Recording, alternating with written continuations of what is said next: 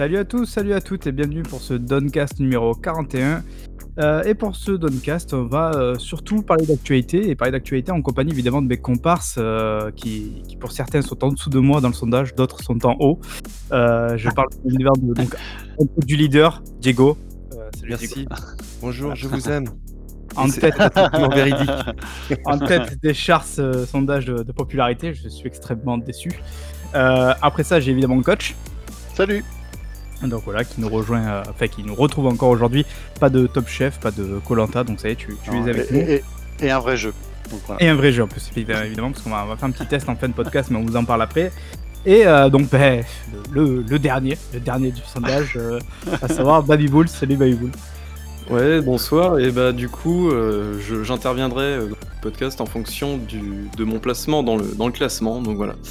J'interviendra 7,5% du temps. plutôt, plutôt, mal barré. Je, je pense qu'il y, y, a un peu de discrimination dans tout ça, mais je n'en dirai pas plus. Euh, donc voilà, donc pour ce podcast, évidemment, on va parler un petit peu d'actualité comme, comme toujours. Euh, alors, moi, je trouve que vous êtes un petit peu trop Xbox pour moi, donc euh, j'ai décidé aujourd'hui qu'on allait parler surtout de l'actualité PlayStation. Voilà, oh non. Comme ça. Ah si, si. actualité PlayStation, pourquoi? Parce qu'on a eu quand même pas mal de trucs qui se sont faits là durant les, les, deux dernières semaines surtout. Euh, et notamment, euh, donc le, la, la, première grosse actualité PlayStation. Alors, PlayStation, oui, non, c'est une actualité en général, mais c'est connecté, connoté PlayStation et tu vas nous expliquer pourquoi Baybull. C'est évidemment la présentation de l'Unreal Engine 5, le, moteur d'Epic Games. Ouais, euh, bah, tout à fait. Alors, c'est pas du tout connoté d'ailleurs PlayStation, c'est juste que bah, Epic Games, ils aiment bien fricoter avec, euh, bouffer tous les à tous les râteliers. Euh, typiquement, donc euh, bah, là, ils sont à coquine avec Sony, mais ils auraient très bien pu le faire avec Microsoft. Dans tous les cas, euh, l'Unreal Engine 5, c'est quoi? Bah, c'est la prochaine version du moteur, qui est déjà largement bien utilisée. Il y avait notamment la version 3, pendant la génération PS3, 3, 6. pendant cette génération, c'était la version 4 et la prochaine génération pour la prochaine génération de consoles, ça sera évidemment la version numéro 5. Donc qu'est-ce qu'il y a de neuf dans cette version numéro 5? Eh bien, pas mal de trucs. Euh, donc j'ai noté, euh, quelques petits trucs assez intéressants, euh, notamment le comment dire? Le principe de nanite. donc en fait, mmh. c'est une espèce de de technique qui va être utilisée, au sein de l'Unreal Engine 5, du coup et donc qui va être assez sympa puisque ça va permettre d'éviter, tout ce qui est, normal mapping. Alors je sais pas si vous connaissez un petit peu ce principe-là ou pas? Alors pas du tout, mais c'est une histoire de polygone? Ouais, alors voilà, c'est une histoire de polygone, on va dire. C'est en gros, le normal mapping, c'est, heu, faire en sorte qu'une texture, un aplat de texture, en gros, un truc tout plat, en fait, heu, fasse, heu, comme si c'était un un truc en 3D. Donc en fait, s'il y a cette technique, là qui est utilisée, c'est tout simplement pour gagner, en ressources parce que, bah, tout faire en 3D, ça serait vraiment un un truc énorme, côté, heu, bah, côté donner l'illusion de la 3D, quoi. C'est ça, tout à fait. Et euh, bah, c'est une technique qui est largement utilisée un petit peu partout. Et d'ailleurs, euh, je vous invite à, à lire un thread qui a été fait par Fallen Nadley, que je remercie beaucoup d'ailleurs parce qu'il a fait un truc vraiment assez sympa sur Twitter. Ouais, c'est assez clair.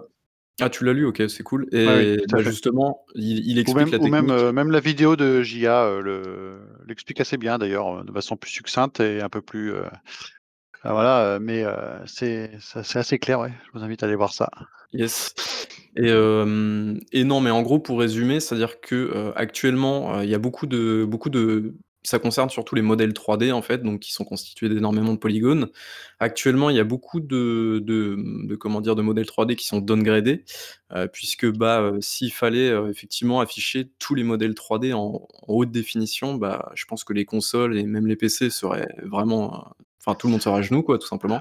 surtout qu'en plus, il, crée un modèle super détaillé que chaque pour, pour l'intégrer dans le jeu, il faut qu'il il, il, refasse ce modèle-là en différents avec, avec, en polygone et avec différents euh, niveaux de de, de, de, finition, de définition, pour pouvoir après, en fonction si c'est loin, proche, pas loin. Donc en fait, tu vas avoir 3, 4, 5. juste après, ouais. Juste après, ouais. Euh, et là, ça va te permettre d'intégrer directement le modèle, tel qu'il est, aussi détaillé qu'il soit, directement dans le moteur, quoi. C'est ce que j'ai compris. C'est ça, ouais, tout à fait. Et en gros, bah, ils, prenaient, donc ils ont fait une petite démonstration avec une espèce de. Enfin, il y avait une salle remplie de statues ou je sais pas quoi. Et en gros, bah, toutes les statues, il y avait des milliers de statues dans la même salle et qui étaient toutes détaillées de la même manière sans bah, justement ce, ce downgrade de, de, de texture, quoi. Donc après, ça et tu et tu et tu gagnes en temps de développement aussi parce que tu as personne qui a besoin de retravailler le modèle de base pour l'intégrer après dans le jeu à à différents niveaux de de définition. Donc en fait, heu, une fois qu'il est créé, heu, voilà, il est il y a plus besoin de le travailler et de l'adapter, en fait. Donc j'imagine qu'en temps Ouais. en termes de temps de d'ad en temps de jeu de développement, tu vas y gagner aussi, au-delà du du rendu final, tu vois?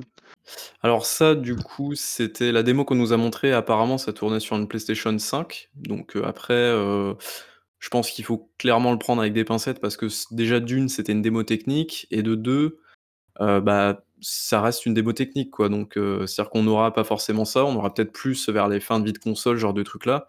Mais en général, voilà, derrière, il y a pas forcément de jeu, il y a pas d'IA à gérer, c'est pas un monde ouvert, enfin voilà, il y a Mmh y a il y a Bon, on plein de nous a trucs à précisé que ça tournait plus ou moins en 1440p, heu, même si c'est une résolution 30 dynamique, FPS, on sait que c'est en 30 FPS, Mmh. voilà. Après, ils ont essayé de nous vendre ça avec, heu, oui, mais c'est une démo qui est jouable avec du gameplay et tout, sauf qu'évidemment, le gameplay, ça consiste quand même à rester sur un rail où tout est bien dé prédéfini, heu, à l'avance pour que tout soit bien beau, ça bien il y a pas d'IA à gérer, il y a pas y a plein plein de trucs comme ça qui rentrent en compte. Donc évidemment, quand tu fais un vrai jeu avec plein d'aspects comme ça qui rentrent, heu, qui rentrent en jeu sur sur les ressources qui sont puisées, ça sera très compliqué d'avoir ce genre de rendu là, en tout cas dans la dans les premiers jeux qui sortiront évidemment. Après c'est, comme tu l'as dit, une démo technique, le but c'est de démontrer qu'il est capable de faire ça et de présenter surtout les les technologies comme tu as as parlé celle de Nanite, il y a aussi celle, je sais pas si tu veux en parler de Lumen, Ouais, d'ailleurs. tout à fait, bah, j'allais y venir justement, Lumen, c'est la prochaine technologie qui va être utilisée, donc en gros, c'est, heu, tout simplement une technologie de, heu, de, heu, diffusion de lumière, donc c'est du, RTX en fait, quoi, c'est du du ray tracing façon, façon, bah, Unreal Engine, quoi, tout simplement. Donc voilà, après pas grand chose d'autre à en dire si ce n'est que, bah, ça sera magnifique, le plus beau, machin, ceci, cela, donc à ce niveau-là, il y a pas grand chose à dire. Heu, au niveau du petit jeu en lui-même, enfin de ce qui a été montré, il y a pas grand chose d'autre à en dire. Il y a juste peut-être la la dernière, heu, partie de la démo qui était assez cool où le le personnage s'envole comme ça et tout. C'était assez stylé. D'ailleurs, ils s ils ont dit dans certaines interviews qu'à la base, cette partie-là de la démo était censée être, pareil, jouable, mais de manière libre. C'est-à-dire que le joueur pouvait lui-même aller un petit peu où il voulait en volant. Mais ils ont ils sont très vite revenus, heu, en arrière. Je crois d'ailleurs que c'est Sony qui a qui a préféré qu'ils reviennent en arrière parce qu'ils se sont dit: «Si les joueurs sont libres d'aller où ils veulent, ils vont commencer à li à tester un petit peu trop les limites du moteur et du coup à à aller voir des trucs qu'il Et faut pas ferait pas voir ou voilà, ou faire à les trucs». PS5, Donc quoi. ils ont fini par faire, heu, un plan de vol un peu sur rail, pareil. Après, c'est toujours pareil, c'est qu'il y en a certaines qui certains qui qui nous disent en tout cas que ce serait possible uniquement grâce à la puissance du SSD, heu, de la PS5 qui a été très largement bien vendu par, heu, ton ami Tim Sweeney, hein. Il a il aime beaucoup ouais, le SSD de la PS5. Voilà, on nous a expliqué d'ailleurs, j'ai entendu nos nos confrères, de Gamecult en parler, où où ils se moquaient un petit peu gentiment parce qu'évidemment Tim Sweeney, a sorti quelques poncifs du genre, voilà, les plus gros PC, du monde, n'y sont pas encore et tout ça. Alors évidemment, il parlait je pense plus, spécifiquement de la de la vitesse du SSD, heu, de la PS5, quoi. En disant que c'est ça qui allait amener une sorte de révolution un peu du SSD aussi, heu, chez le PC. Mais voilà, enfin bon, c'est drôle parce qu'il y a tout un un discours comme ça, marketing très connoté évidemment PlayStation derrière ça, parce qu'il y a un partenariat évident, heu, évident vis-à-vis de ça. Après, il faut évidemment se dire, que le moteur sera compatible sur la plupart, des plateformes qui existent, Switch compris d'ailleurs, ça a été confirmé depuis évidemment. Switch et mobile voilà. aussi. Android. Fortnite Ouais. 2 ch Fortnite 2, ouais, pardon, Fortnite va devenir, parce qu'il y a eu la petite blague de savoir si c'était pas ça qu'ils allaient annoncer. Heu, Fortnite va va devenir compatible avec, heu, enfin il va il va passer sous Unreal Engine 5 je crois à partir de l'année prochaine, non, c'est ça? Ou En fin d'année prochaine? 2021, ouais et puis Voilà, du sachant coup, que bah, voilà, vu le vu que moteur. tu ouais, vu que tu y es, du coup, bah, heu, annonce de Fortnite, heu, sur la prochaine génération, bon, ça, c'était pas vraiment une surprise. Mais bref et d'ailleurs, pour en revenir à Tim Sweeney très rapidement, je lui mets un petit taquet à la gueule, c'est qu'il y a 10 ans, il avait dit, heu: «Oh les PC c'est de la merde, heu, les consoles c'est trop bien». Heu, là, il y a 2 ans avec l'Epic Game Store, il dit: «Oh les PC c'est trop bien». Il revient sur ses paroles en disant: «Oui, mais les PC en fait c'est de la merde parce que, heu, eh bien, heu, la PlayStation 5 c'est vachement bien». Donc voilà, le mec sait pas trop où se placer, mais bon, En tout ça cas, il a plaisir. choi si, il a choisi son camp du coup, il a choisi le le camp des allez, des billets, on peut dire, Oui, ça comme ça. Oui, voilà. Non, après on va encore se faire taxer de Xpot, voilà, putain, je voulais pas arriver là, voilà. Non, non, mais voilà, donc non Heu, après voilà, ça c'est très clair, c'est très intéressant quand même, voilà, de vraiment dire: «Faites attention aussi des fois au discours marketing», même si moi personnellement, je trouve que c'est un putain de bon coup qu'a fait Sony avec ça. Parce que. Ça, montre qu'en fait, ouais, il ouais. suffit de pas grand chose pour faire une très bonne pub et c'est un l'exemple parfait.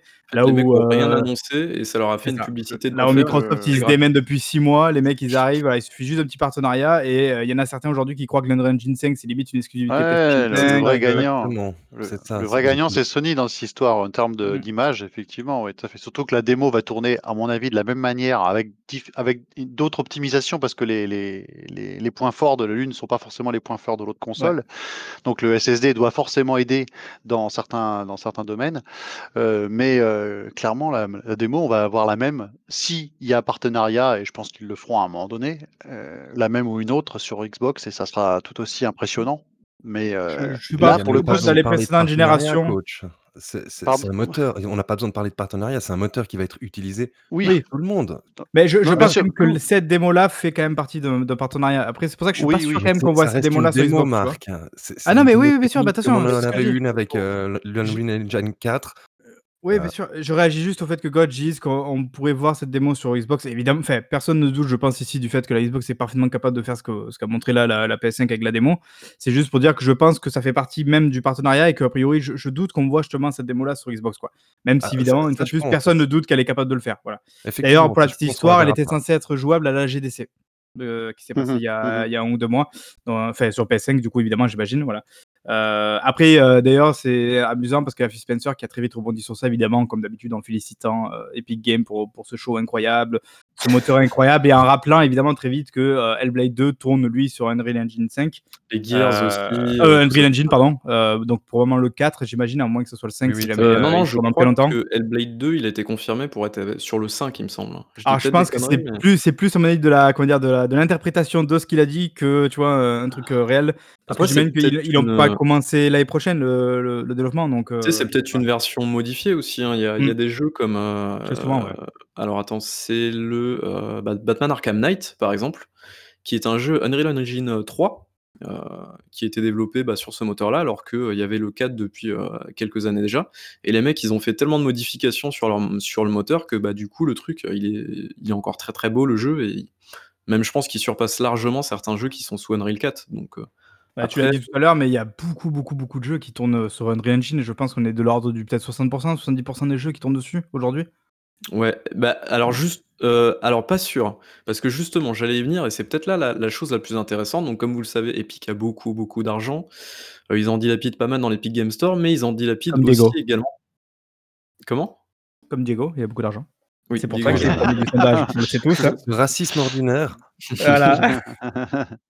Hem, mais du coup, voilà, ils ils veulent en dilapider aussi. Alors, heu, donc pour information, heu, avant, hem, avant tout toutes ces toutes ces annonces, heu, Epic prenait 5 heu, de revenus, heu, par copie vendue.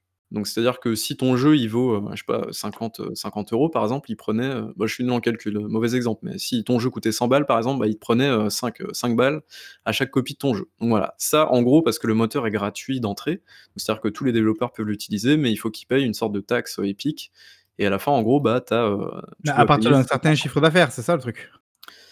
Heu, alors justement, là, que la c'était 3 000 l'annonce $ mmh. hem, enfin, il y avait un certain taux avant, mais là, l'annonce du coup, elle fait sens parce que d'1, elle va permettre à énormément de monde d'utiliser le moteur qui était déjà gratuit à la base, mais là, il va l'être. Mais en plus de ça, et bien, heu, le jeu, heu, tu vas pas payer de royalties, sur le moteur, avant 1 000 000 de de dollars en revenus. Et ça, c'est plutôt intéressant parce qu'en fait, ils vont taper directement, dans le comment dire? Dans le business model de Unity et Unity, faut pas l'oublier parce que c'est un petit moteur qui qui paye pas de mine, mais heu, je crois que c'est le moteur le plus utilisé et bien devant Unreal. Ah ouais, Parce d'accord. que Unity, il est Mais pour utilisé tout ce pour qui les est jeux mobiles mobiles, les indés.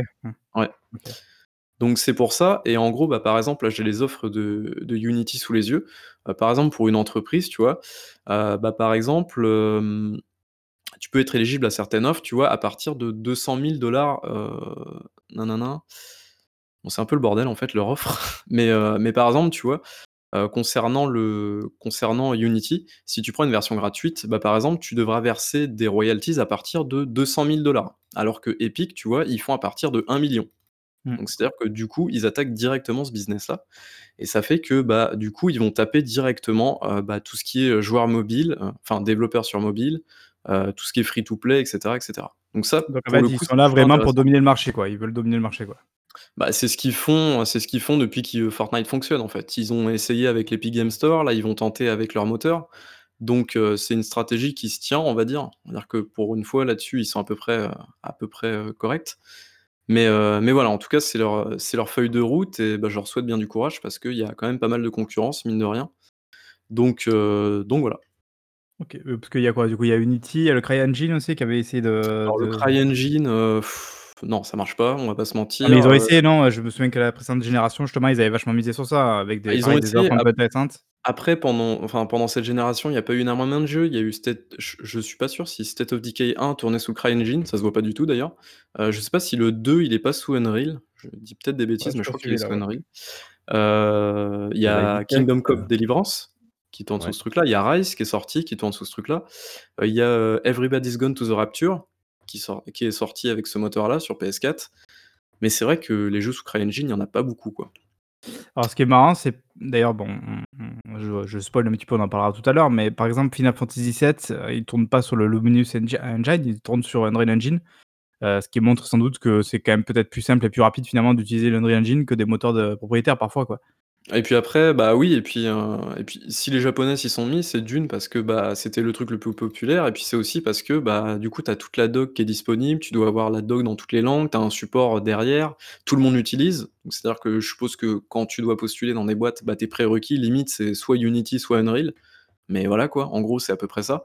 Donc du coup, bah, si tout le monde le fait, bah, c'est un standard quoi, le truc. Donc à partir de là, bah, voilà, je veux dire, quand Donc quelque part, no notre ami heu, Ge Geoff Keighley, heu, nous avait pas menti quand il avait dit que c'était une annonce importante, cette fameuse annonce qui est Oui, arrivée, mais je crois, le mercredi 13. c'est une annonce importante, mais je veux dire, honnêtement, Bah, heu, il avait dit il précisé, enfin il avait surprécisé parce que les gens commençaient un petit peu à s'enflammer, ça parlait de Elden Ring, de Batman, de il avait bien précisé que c'était pas une, un gros une grosse annonce, mais c'était une annonce importante et je pense que le terme est juste parce que dans le sens où l'Unreal Engine, c'est un truc qui va accompagner toute la génération, ça va toucher, heu, la quasi-totalité des plateformes. C'est un truc vraiment qui est assez central quand même, heu, donc ça on va pas voilà. On va dire que pour le pour le coup, pour une fois, il avait pas trop survendu son truc, quoi.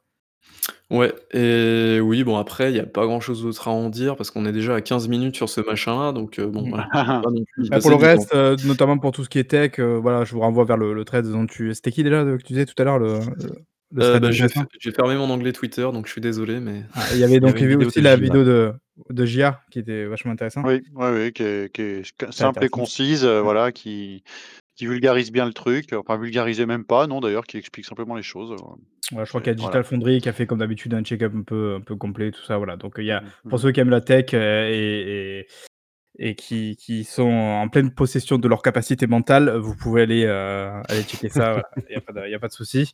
Après du coup, on reste quand même dans le le géant de PlayStation parce qu'il y a eu un autre p petit événement, si je puis dire, On qui est fout, survenu s'en le lendemain, heu, de ce jour-là. Heu, c'est, heu, donc heu, 18 minutes de gameplay dans un state of play de Assassin's Cre ah non, tu vois? De ça. Ghost of Tsushima, ou certains diront Assassin's Creed, Japan, voilà qui qui a été démontré enfin qui a été montré montré parce que finalement on l'avait vu déjà 2-3 fois, mais très peu et dans des vidéos dont on doutait peut-être un petit peu de la véracité, en tout cas sur ce qu'on voyait.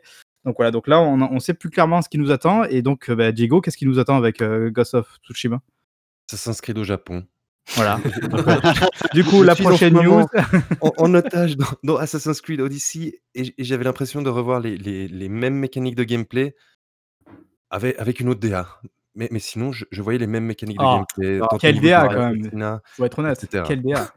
Non Oui d'accord, la DA a l'air la cool, mais la la voilà. non mais la DA a l'air cool parce que le Japon féodal, ça marche toujours. C'est comme les pirates, ça marche toujours. Donc on tu tu peux pas vraiment te planter en termes de DA quand tu quand Non, non, tu bah, tu non, parce que là où j'en parlais beaucoup avec d'accord. Assassin's Creed adopte, je trouve quand même toujours une très assez réaliste quand même dans l'ensemble. C'est pas ça ça essaie de coller plus ou moins à du du réaliste, quoi.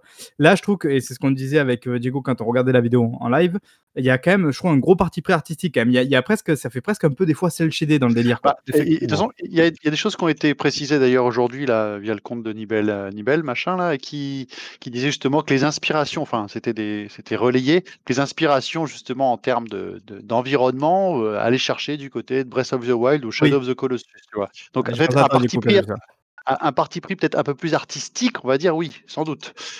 Maintenant, Bah, D'ailleurs, ce côté, ce côté Breath of the Wild, ils l'ont tout de suite mis en avant. Enfin, je veux dire, tout de suite, moi, ça m'a frappé quand le, la même la manière de montrer le jeu, tu vois, avec le mec Ouais. en haut de la colline, le vent, avec le tout volcan, le volcan on voit, voilà, et tout. ouais. on Voilà. voit toute la plaine et il te dit genre ce que tu vois, tu peux y aller, c'est ça l'indicateur. En fait, c'est en gros, c'est la map, ta map, quoi. Genre, c'est ce que tu vois au fond. Tu te dis ah tiens, il y a de la fumée, je peux y aller, Ah, tout ça. Voilà. ap- Il y a un côté après, Breath tu- of the Wild, quoi. Après, tu vas pas aller buter des, yo- des yomi, c'est ça qu'on dit, hein, les démons japonais ou je sais plus quoi là. Euh, on va buter des mongols. On, on va attention, incident On diplomatique. va en buter du mongol, oui. On va, on va buter du mongol, donc ça reste. On, va- on est quand même dans une trame un peu plus historique que que, que de la que de la, de, l'i- de la Oui, évidemment, c'est pas de la quoi. C'est pas du folklore japonais non plus, comme à la Sekiro par exemple, tu vois. Quoique d'ailleurs, je sais pas quand même si le scénario, non, il y a pas, je vais pas trop suivi ça, parce que je vais pas trop me spoiler non plus. Je sais pas s'il y a pas euh, quand même un petit côté un peu fantasy quand même, ou un peu côté euh, mythologie, quoi. Cas, dans Assassin's- pas Nioh, dans- le dans- truc, quoi. Dans Assassin's Creed, il y en a aussi, d'une certaine Oui, manière. oui, il y a aussi des moments donnés où on va aller voir des dieux, on va aller voir des machins. euh, oui, donc il y a Après, clairement, il y en a beaucoup qui ont parlé de Downgrade. Moi, je trouve le jeu quand même relativement joli, quand même. Enfin, franchement, ça va, il faut pas non plus déconner, quoi. C'est plutôt joli. Euh, Oui. Là où je trouve qu'il y a ce qu'on pourrait appeler un downgrade, c'est clairement en termes d'animation, parce que c'est vrai que ce qu'on avait vu sur les premières vidéos, euh, dans les combats qui étaient super stylisés, super propres, millimétrés et tout, vraiment très samouraï, un contre un et tout. Là, de coup, on est retrouvé un truc justement qui est effectivement très euh, Assassin's Creed dans l'idée, quoi. C'est-à-dire que tu vas au milieu de trois Bah, mecs, t'attends que chacun ouais. attaque et tu réagis au, au bon timing, Bah, quoi. Un peu, Là, euh, le truc, c'est que tu passes après Sekiro, justement. C'est un peu Ah, plus aussi, ouais. compliqué. hein. Donc, euh, la comparaison est plus difficile. T'es un peu plus statique. Alors, t'as as a priori Après, c'est pas le même style quand même. Faut être Non, honnête. c'est pas le même dire, style, Sekiro, de- c'est plus agressif, c'est plus. Oui, mais c'est plus virevoltant, c'est plus agressif, c'est certes, mais tu passes quand même après. Donc, justement, tu as, moins ce dynamisme quand même. C'est plus. As déjà, tu as deux stances. Tu auras une position de duel, de samouraï, on va dire, et une position beaucoup plus infiltration, à la plus, euh, plus, euh, plus ninja, quoi. Donc, euh, tu vas avoir peut-être, à mon avis, deux, deux éléments de gameplay bien distincts dans, dans le jeu, en, en, en tant qu'infiltration ou en termes de combat. J'ai l'impression, c'est ce qu'ils disaient justement, c'est ce qu'ils étaient en train de décrire un peu plus là aujourd'hui, là, sur, ce, sur la partie. euh, De nouveau, on revient sur, sur du Assassin's Creed, c'est la même chose. Assassin's Creed, Oui. la partie vraiment baston et la partie infiltration. Tout à fait. Maintenant, euh, maintenant euh, moi, je me faisais la, le comp- la- la- la comparaison avec euh, Days Gone quand il est, arri- quand il est arrivé. Avant qu'on commence à y jouer, on, tout de suite, on y voyait aussi les grosses ficelles des- du monde ouvert, etc. On va faire ci, on va faire ça, etc. Et le jeu euh, arrive à tirer son impact du jeu via une histoire, via des personnages, etc. On n'est pas à l'abri. Au-delà, au-delà des- du système de jeu très classique, parce que les mecs vont pas réinventer la- la- l'eau chaude, là, ça c'est clair. Peut-être qu'ils vont développer quelque chose qui, qui aura sa propre identité. Ça n'empêche pas, on ne sait pas. hein. Euh, je me suis fait, Ouais, euh, je- je me suis je vraiment trouve euh, un peu- agréablement su- Ouais, je je trouve sais ça un peu pas, hein, mais- définitif de venir juste dire c'est juste Assassin's Creed, même si évidemment je me suis moqué au Je- début parce que c'est le, évidemment c'est le, le, le Bah, on ressenti global. Je pense quand même qu'il faut effectivement euh, lui. Et, et ton, ton exemple de Days Gone est bon, c'est ce que je disais d'ailleurs à, à Diego euh, en off, c'est que je lui disais moi Days Gone, les vidéos quand je les voyais, je me disais mais putain mais c'est un jeu Ubisoft, ça va être euh, ça va être insupportable. Enfin, finalement j'ai pris le jeu parce que j'étais vraiment en, en déj de, de jeu sur PS4. Je l'ai Mhm. pris et ça a été un bon coup de cœur parce que je m'attendais pas à toute cette partie-là, euh, personnage, scénario, euh, la manière dont c'était écrit et tout, et ça a été une vraie bonne surprise quoi, au final. Quoi. Donc je me dis, Ghost of Tsushima, même si effectivement, vu comme ça, on a envie de se dire, bah, c'est du Assassin's Creed et rien d'autre. Euh, moi, rien que pour Bah, la on- DA, en tout cas, c'est le voyage, quoi, le fait d'être à cheval comme ça au milieu des champs et tout, je le prends. quoi. On va vite voir si on monte sur des tours pour découvrir la map et on va vite voir s'il va falloir euh, libérer plein de villages. Quoi. Si, ça, si ça se résume à ça pour pouvoir un peu, justement, on en revient, on en revient allonger la durée de vie, là Mhm. par contre la spéciale sera un peu grosse pour moi en tout cas. Donc euh, ça, ça Ouais, va être la. Ça va être en tout cas, c'est que Bayboul ne l'achètera pas. Ouais, non mais pourtant, enfin je veux dire pourtant Days Gone c'est carrément ça quoi. Enfin je veux dire t'as des coins à vider, tu montes sur des tours radio, enfin je veux dire et pourtant vous l'avez kiffé donc euh, j'ai envie de Non, mais il y a tout, Mais un- parce- il y a tout un- autre chose derrière, quoi. Il passe, ouais, en fait, ça passe au second plan, en fait. Ces, ces, ces trucs à très, très classiques passent au second plan grâce à une bonne écriture et des personnages qui, justement, euh, t- J'avais tu vois. compris ouais. Mais euh, là, est-ce que Ghost of euh, Tsushima, c'est ça qu'on dit, euh, va le faire? Bah, C'est tout ce qu'on lui souhaite, parce que autrement, c'est clair qu'on va, on va, la comparaison avec Assassin's Creed va perdurer sinon. hein. Bah, là où ça peut être amusant, c'est que si Assassin's Creed se décide à faire un truc au Japon, ce qui est quand même pressenti depuis un moment maintenant, il va forcément y avoir une, probablement une comparaison euh, inévitable entre, entre ce- ce- cet Assassin's Creed Japon et, et, euh, Ghost of Mm. Tsushima. quoi. C'est c'est assez Mm. drôle. Je pense que si les mecs sont en train de bosser là-dessus, ils ont fait Ah putain Genre, ils nous ont pris notre truc, quoi. C'est drôle. Ouais, ouais, du coup, bon, je suis le seul à acheter le euh, jeu ici? Les autres, non? Oui, en day one, Japon- on- oui. Moi, je Mais j'attends. Enfin, je peut-être que je le prendrai bien sûr parce que vrai on est quand même rarement déçus par des exclus PlayStation sur cette génération, faut bien le dire quand même. Ah, merci, il était temps de le dire, ouais, mais ça ça heu, reste quand même Sucker Punch. Sucker Punch font Des bons jeux, mais pas plus. mais pas ouais. Les Mais gars, voilà, moi non, je peux pas je peux pas vous laisser dire ça, Sly Allez, Sly. Raccoon, ah Sly Raccoon. Moi, j'ai j'aime pas j'aime pas, heu, ce qu'a fait ce enfin, comment on appelle ça? Les les merde, les Infamous. J'ai pas j'ai pas accroché Infamous, donc je peux pas me baser là-dessus pour me dire que je vais ça va m'aider à apprécier le jeu, j'en sais rien. Donc heu, je suis pas un grand fan d'Infamous. Bon après peut-être que le fait qu'ils sortent, en plein été, je trouve que c'est un planning qui est un petit peu un petit peu vide, hein, mais l l'été en général et cette, cette année encore. C'est peut-être un bon timing justement parce que bon, moi je trouve que c'est un bon jeu pour l'été quoi. C'est c'est parfait. Moi je pense que ça m'occupera Ouais. comme il faut pour l'été, heu, Heu, avant de passer à autre chose, heu, alors ça. Control à l'époque, un mauvais jeu, tu vois? Il y a rien qui sort autour, bon bah, ça passe quoi. Bah ouais. Moi j'ai une question quand même concernant Sucker Punch justement sur la le suivi du jeu parce qu'on va quand même être à cheval sur 2 générations, vu que là où il sort. On va sûrement avoir arrivé ou via un patch ou via une réédition sur PS5 du jeu.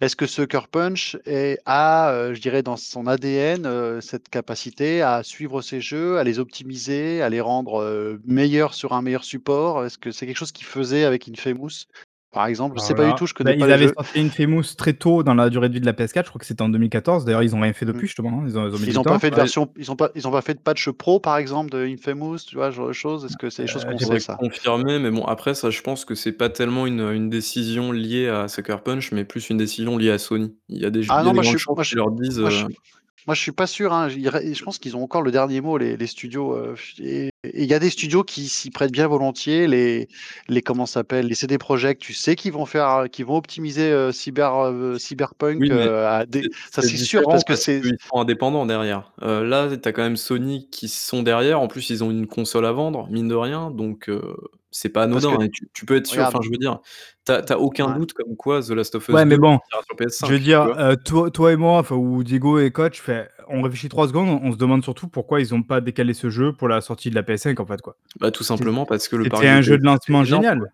Non mais non mais on s'en tape du lancement génial. Ce qu'il faut, c'est rentabiliser un développement. Le développement, ça Ouais, mais bon, tu 5-6 mets un Ghost of donc Tsushima heu là ah bah, après il faudra voir, hein, parce qu'évidemment je dis ça, mais ils ont 3 grosses cartouches de ouf aussi, genre Horizon 2 dès le début, c'est possible aussi, hein, pour la pour la PS5. Mais je veux dire, s'ils ont rien de plus que, comme à l'époque, un Killzone, heu, Shadowfall, je veux dire, tu mets un Ghost of Tsushima, ça a de la gueule quoi, quand même, quoi. Oui, c'est sûr, mais il faut aussi rentabiliser le jeu et le jeu, tu le rentabilises sur tes, heu, 120 millions de PS4 qui sont dans la nature, quoi. Donc heu, Mmh, tu heu, vas en double vendre, dip, heu, 10 pas 000 000 120 et voilà. 000 000, ca calme-toi quand même, heu, le Pro Oui, S là, tu pardon, vas te pardon. calmer, hein, hein, s'il te plaît. Donc c'est bon, rien d'autre à dire sur Ghost? Non, non, mais moi je Bon, c'est je pour ça, moi j'ai moi ouais, j'ai une interrogation, c'est est-ce que je le prends sur PS4 ou PS5, tu vois? Si, heu, si tu me dis que comme comme pour Bloodborne, le jeu, tu verras jamais la couleur d'un d'un patch, tu vois? Et ben, je vais peut-être le prendre plus tôt. Si, heu, voilà, alors que Bon, à la je rigueur suis pers je je je sais que je vais prendre Cyberpunk, et au pire, tu le trouveras pas cher, quoi. ouais, ouais, Ça donc plus Sinon, tu attends logique. qu'il sorte sur PC, il finira c'est bien par sortir sur PC. Oh là C'est là, c'est c'est c'est c'est la seule chose qui me fait dire que je dois pas me jeter sur le jeu, quoi. Voilà. Parce que Horizon Zero Dawn, par exemple, qui lui a été aussi optimisé, heu, à l'arrivée de la PS4 Pro, est beaucoup plus agréable et j'aurais presque préféré peut-être le découvrir avec, avec sa version pro, on va dire, tu vois? Et et en même temps avec le DLC, d'une traite. Donc ça fait parce que peut-être qu'on va parler de DLC aussi avec Ghost of Tsushima, tu vois? C'est un monde ouvert, hein, c'est possible, hein, donc heu, il va peut-être avoir de la durée de vie à ce niveau-là aussi. OK, bon, bah, écoutez, bah, donc on verra ça. On vous fera probablement un test si jamais, heu, je le prends ou quelqu'un d'autre le prend, heu, à ce moment-là. Heu, alors juste avant de passer à la suite, je signale juste que Babybel en est à 6% dans le sondage, voilà, donc c'est une débandade. Même boutais. du côté de Sony, qui a annoncé un un joli petit une jolie petite progression pour son PlayStation Now qui passait à 2,2 millions d'abonnés. Heu, à l'heure actuelle, je crois qu'il était, alors de mémoire, je crois que c'était 1 000 000 en mars 2019. Donc heu, bah, c'est le double, en en pas plus d'1 an, c'est plutôt pas mal. Même si évidemment, certains mettront le Game Pass en face avec ses 10 000 000, mais bon, comme on l'a déjà dit, le Game Pass et PlayStation Now, c'est pas tout à fait pareil. Il y a le xCloud qui arrive et tout, enfin bref, faut pas faut pas tout mélanger. Ça reste plutôt pas mal. Je sais pas si d'ailleurs l'un de vous a déjà testé le service? Je crois que Babybel, non? Tu avais testé? Alors j'avais testé le PS Now en streaming sur PC. Dis-toi que c'est le l'utilisation la plus débile au monde, mais c'est pas grave. et heu, ça fonctionnait pas trop, trop mal, mais bon. Après le PS Now, quand tu regardes, c'est beaucoup de il y a quand il y a quand même des jeux PS4 qui commencent à arriver, Ouais, d'ailleurs, mais je pense ça que reste c'est pas ultra minime, quoi. Tu as beaucoup de jeux PS2 et PS3. Je pense que justement justement l'arrivée de ces jeux PS4, il y avait notamment God of War, il y avait Spider-Man. Alors c'était dans des temps, heu, limités quand même, hein, de de disponibilité. Pense que ça a contribué justement à à cette augmentation de Ah d'abonnés. oui, c'est vrai qu'ils font des ils font des rotations tous les 3 ou 4 mois, je crois. Ils te balancent, 3 Ouais. jeux et qui oui, c'est vrai. Ça, c'est plutôt intelligent pour le coup parce que ça t'évite peut-être aussi ce côté, heu, ce côté Netflix du Game Pass où genre on te balance, heu, 200 références à la gueule et démerde-toi, quoi. Là, en gros, c'est comme s'ils te suggéraient, ils te balançaient des jeux sur un plateau d'argent, ils te disaient: «Bah tiens, regarde, ce mois-ci, on a ça, heu, tu es tu as 3 mois pour les tester et vas-y, quoi». En en ça ouais, mais après c'est contraint aussi, je trouve, hein, parce que même sur Netflix, quand tu sais que les trucs vont partir, tu te sens presque obligé de commencer par ceux-là et peut-être que tu as pas envie de jouer à celui-là, à ce moment-là, c'est sur sur le Game Pass, les jeux propriétaires, enfin ou les films propriétaires pour, heu, ou séries propriétaires pour Netflix, tu sais qu'ils resteront de toute manière. Ça ça Bon, c'est à propriétaire, ouais, mais c'est vrai que là, par exemple, c'est quoi? C'est Spider-Man là qui va être, heu, sur le sur le PS je sais Now, pas c'est s'il est ça? déjà À la sorti en réalité, mais à heu, oui, heu, en tout cas, à il est prévu, à la quoi. pla et en fait, ça remplace peut-être, je sais plus ce qu'il y avait avant, mais ça remplace une des grosses licences, heu, Il y effectivement avait donc God of heu War, il me semble avant, mais je je sais pas si Mmh c'est lui qui remplace, mais voilà, quoi. Enfin, c'est l'idée, voilà, de dire qu'il y avait quand même, heu, effectivement un peu des gros jeux parce qu'avant ça, c'était beaucoup de c'était le reproche qu'on faisait au service, c'était beaucoup de de «vieux jeux» entre guillemets, quoi. Mais Donc en heu même temps, ils ont aucune raison de de de de «brader» en entre guillemets leurs jeux, heu, tu as vu comment ils se vendent par palette, hein. Les Spider-Man, au qu'est-ce qu'ils ont à le à le mettre oui, mais en en a en 14 a 000 000 en je crois. accès dispo? Ils ont aucun avantage à coller leurs leurs jeux first party comme le fait Microsoft, en fait, dans le dans leur PS Now parce que du coup, les jeux Bah, je pense, ouais. jeux se vendent, ça fait Ouais. un circuit des des magasins qui tournent toujours. Donc je pense que pour le coup, Sony doit être encore très, très attaché aux magasins et les magasins doivent être encore très attachés à Sony Après, c'est heu toujours pareil, c'est qu'on a aucu enfin, il est très, très flou, en fait, ce ce business économique-là, enfin, ce business model, heu, de de de Game Pass, de tout ça. Peut-être, tu vois, qu'à terme, c'est plus intéressant d'avoir 10 000 000 d'abonnés Game Pass sur 1 an que de vendre 14 000 000 de Spider-Man, attends, attends, attends, le PS Now, c'est pas le Game Pass. Bien sûr, bien sûr, mais je veux dire non, mais je Je parle je de veux dire, pour l'instant, le il y a le xCloud c'est arrive, qui va 2,2 000 000 et et et le le xCloud, c'est 0. C'est on est encore en Oui, phase bien sûr. phase de test, hein. alors le je pense je pense xCloud qu'on compare surtout un un. Un catalogue disponible, quoi, de voilà, moi je vois je vois ça plutôt en termes de catalogue. Qu'est-ce que peut m'offrir quelle que soit la technologie derrière, que je l'installe ou que je joue à distance, tu vois? Heu, parce que ça va vite devenir transparent ça, en fonction des des connexions des gens et des voilà, des bonnes connexions, je tu on verra juste des vignettes sur à à voilà et que si le jeu s'installe ou si le jeu se lance direct, au final, c'est la proposition les cat le catalogue que chacun va donn va offrir qui va peut-être, fait. surtout, heu, Mais mais là, je voulais être, juste qu'on compare, en fait, 2 services comparables. Oui, oui, oui, Le P PS il y a pas c'est de service comparable. c'est le xCloud qui devrait arriver à un moment donné, mais test. comme tu l'as dit, le xCloud, il est encore en test, heu, alors que le le comment dire? Le PlayStation Now, heu, il est arrivé qu'en 2014, hein, c'est quand même pas récent Voilà, sachant Mmh mh. qu'avant, c'était Gakkai, machin truc. Alors le plus drôle, c'est que pendant que Diego, tâche de nous faire rentrer dans la guerre des consoles, il y a, Sony qui a quand même pendant son Bah, meeting, justement pas. Es es es très arrête, je sais, je connais je connais ton personnage au fond de toi, je sais que tu joues, je sais que tu joues pour rester dans le haut du sondage, je le sais. Non, non, après plus sérieusement, ils en ont parlé pendant le le le meeting, heu, où ils ont remercié, ils ont félicité Microsoft, faut quand même le faire, notamment pour sa technologie Azure, parce qu'en fait, ils utilisent, la technologie de Microsoft pour le tout ce qui est cloud gaming. Donc voilà, donc ils ont remercié en disant que c'était une super technologie, que Microsoft les avait accompagnés pour pouvoir optimiser au maximum le truc et tout. Je trouve que c'est assez, heu, c'est toujours assez amusant de noter ce genre de truc quand, heu, certains s'écharpent sur, les la la guerre des consoles, ça, c'est toujours bon. Après Heu, la et là la guerre la guerre des consoles, c'est une guerre de fanboys ni plus ni moins. Les marques se frottent les mains et c'est tout tout le monde est content derrière puisque, bah, les fanboys s'écharpent entre eux, ça f ça vend plus de consoles, plus de jeux et tout. Du folklore. marketing Comme les matchs gratuit. de foot, comme les matchs, heu, de sport, voilà, ça fait Ah partie ouais, du mais c'est terrible, hein, les les fanboys là, ceux qui défendent corps et âme leur marque, vous êtes des hommes et des femmes sandwich, hein, mais vraiment, c'est un Ouais et de le pire, c'est quand même ceux qui défendent, heu, les PC ou Steam, quoi. Alors eux, j'ai cru que tu allais nous te lancer dans une imitation des fanboys, je j'ai eu très j'ai eu très peur. parce que nous, malheureusement, on n'a pas assez d'abonnés pour, heu, avoir la carte Joker, donc donc alors juste, on reste et c'est, la dernière info du côté de Sony, qui qui a commencé un petit peu à teaser déjà ce qui va arriver bientôt parce qu'ils ont précisé, bah, dans ce même meeting que les le line-up PlayStation 5 allait, bientôt, alors c'est soon le le terme qui a été utilisé, bientôt, voilà, arriver, se dévoiler. Donc donc heu, voilà. Est-ce qu'on va dans le sens des rumeurs qui parlent de ces derniers temps, heu, enfin, pendant ces derniers temps du 4 juin ou en tout cas du début juin pour un, petit reveal des jeux? Ce qui est marrant, c'est que certaines de ces rumeurs disent justement qu'on parlera que de jeux à ce moment-là et qu'on verra toujours pas la console, qu'on verra plus tard dans l'été. Et là, effectivement, euh, le mec parle précisément de jeux et pas de console. Donc, oh, bon, est-ce que, est-ce que va encore attendre un moment, ça, je sais pas. Euh, et du coup, bah, je crois qu'on a fait le tour de PlayStation, ça c'était plutôt pas mal. Marc, c'est- c'est c'est- c'est dans, dans ce rapport aussi également où ils insistent très peu sur la technique. Euh, par rapport. Ah oui, ils- oui. euh, sur- Non, mais même pas ça. bah, je crois d'ailleurs qu'ils ont précisé justement certains trucs niveau technique. Mais là, c'est pareil, j'ai pas envie Mais, de. mais ils ont parlé de, de l'audio, du disque dur, et après Ouais. ils parlent d'expérience. Voilà, Voilà. donc ouais, bon, ça voilà. Là après, euh, on va commencer à rattraper un truc. euh, j'ai- pour l'instant, là, on on n'est pas assez calé, je pense déjà de toute manière pour parler de, précisément de, de, termes te- de, de ces termes techniques. En plus de ça, bah, je pense que c'est pas trop ce qui vous intéresse. Si, ça vous intéresse de parler de ça Non, non, non, c'était juste pour voilà, relever. Pas du tout. Non, non. Je tiens juste à préciser qu'ils sont de plus en plus en train d'orienter leur, euh, leur communication sur euh, le feeling, sur la sensation, les ressentis de la console, et que c'est exactement ce que j'avais dit il y a. euh, Voilà, c'est- c'est bon, Madame Irma est contente, là, Nostradamus, tout ça. Insider, s'il vous plaît. Respectez-moi en tant que insider. ok? Euh, voilà. Donc, dans Sony, c'est bon. On a fait le tour. Euh, deux, trois news vite fait, un peu aux F pour faire plaisir à Boule. Minecraft qui dépasse les 200 millions de ventes. C'est sympa. C'est pas mal. Hein tape, ouais. Génial, allez, suivant. C'est- incroyable. Euh, Il y a Dark Souls 3 qui a passé les 10 millions. Ça, c'est pas mal aussi. Quel jeu? Dark Souls 3. Ah ouais, c'est bien. Moi, je trouve que c'est bien que Dark Souls. euh, C'est le cumulé que moi qui m'impressionne, parce que je crois que c'est 27 27 millions, euh, tout Dark Souls confondu, je crois. hein. C'est ça. Et donc, et donc, je- donc 10 millions de, de Dark Souls 3 avec toutes les versions évidemment qui sont comprises. Mais ce qui est assez Ouais. drôle en fait, quand on sait qu'on parle souvent d'un jeu de niche, quand on parle de Dark Souls, est-ce qu'on peut dire encore que c'est un jeu de niche quand tu fais 10 millions? Je suis pas sûr quoi. Bah, Ah, c'est devenu, un, devenu standard pour beaucoup quand même. un peu main, main- enfin c'est pas mainstream, mais ce qui est bien, c'est qu'un un éditeur comme euh, Bandai Namco, donc c'est pas non plus the big editor, mais tu vois, ils ont quand même supporté 3-4 jeux de la licence comme ça derrière, et c'est super bien que tu vois un jeu aussi de niche de base, euh, ils aient supporté un truc comme ça quoi. Pour, pour le coup, je trouve ça hyper bien. Bon, Oh putain, mais Boule qui est positif et optimiste, c'est. ouais, c'est dingue. Profitez-en, qu'on peut arrêter là ce soir. 89% là. Je pense que Mm. là, c'est pas mal. Euh.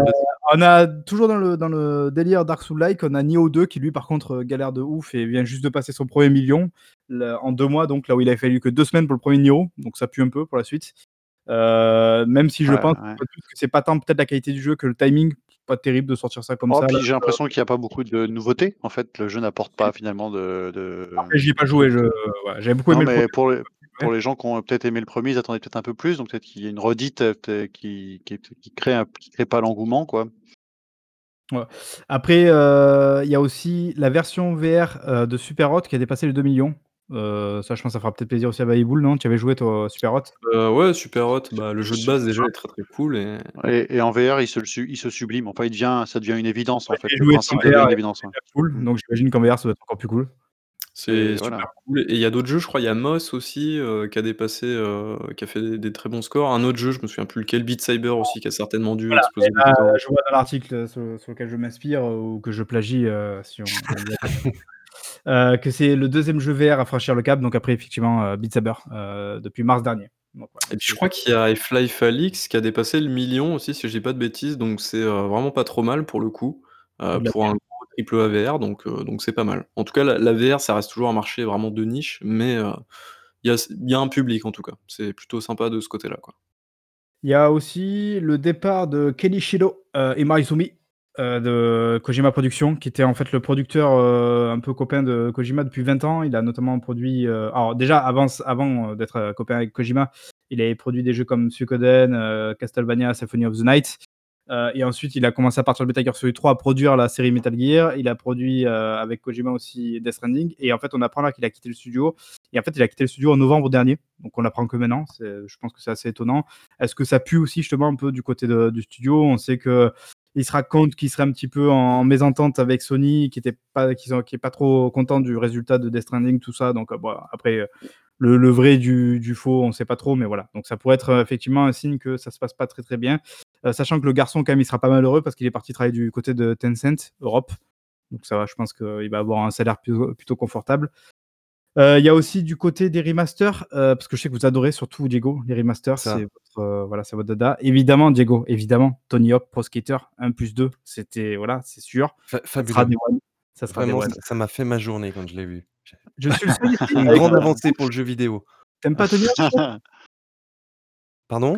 Non, je demande à coach, peut-être qu'elle aussi, elle aime Tony Hawk Oh, j'ai joué à Tony Hawk, de là à le porter, heu, en plus sur un le mettre sur un piédestal, heu, c'est un jeu sympa quoi, voilà, heu, après il il faut je pense qu'après c'est pareil, c'est une rencontre à l'époque, heu, voilà, où tu es skater, heu, tu es ado et tu as tu Tony Hawk, tu t'en souviendras toute ta vie quoi peut-être que tu Ah es non, non, content de de le coup, je tu suis tu absolument pas skater dans l'âme, alors pas du tout, non, que mais dire quand dit skater même ado, tu avais toujours des potes qui skataient, quand tu enfin voilà, ça faisait partie d'un que délire, génération générationnel quoi, tu vois? Et je Marc, pense il a un problème, que c'est que c'est un un enfant dans un corps d'adulte, alors du coup, c'est un peu compliqué pour lui. Ah mais je t'emmerde et alors? Très bien, très bien, pendant que vous, vous êtes tous des blaseux, heu, des blasés rageux là, voilà.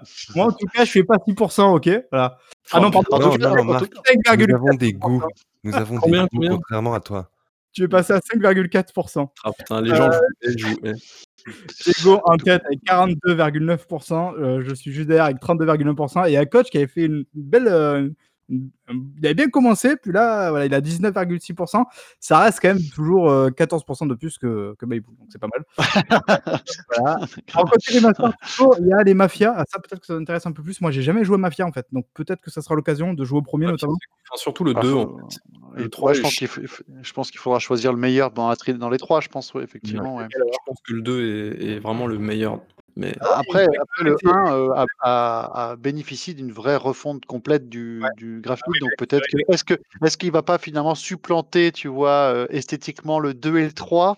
Heu, on a déjà vu ça avec Halo, où finalement les Halo 1 et 2 deviennent plus jolis que les Halo 3, heu, avec la avec le le avec le polish.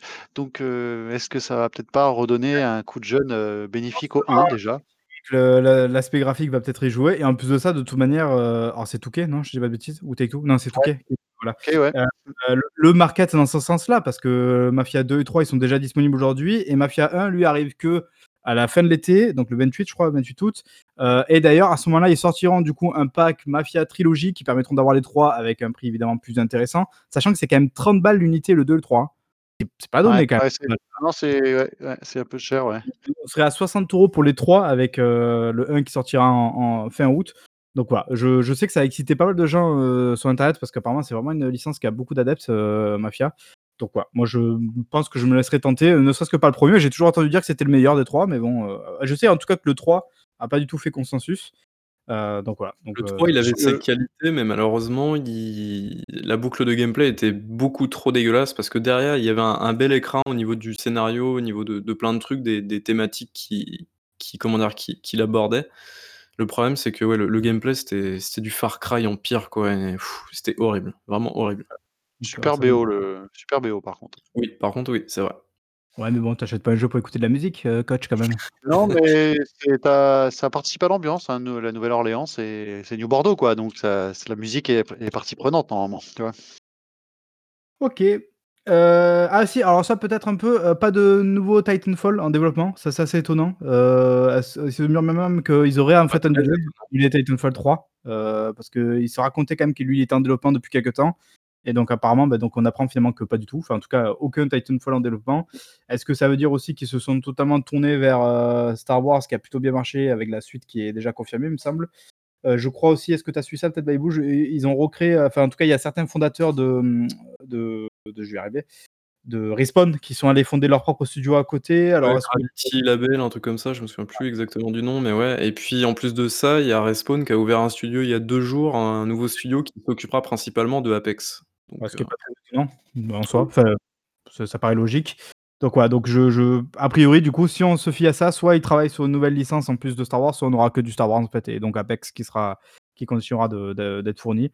Heu, moi je trouve ça décevant parce que franchement, putain, Titanfall 3 avec genre du du du du Frostbite ou quoi, un truc qui tabasse bien la gueule, ça ça aurait pu être sympa.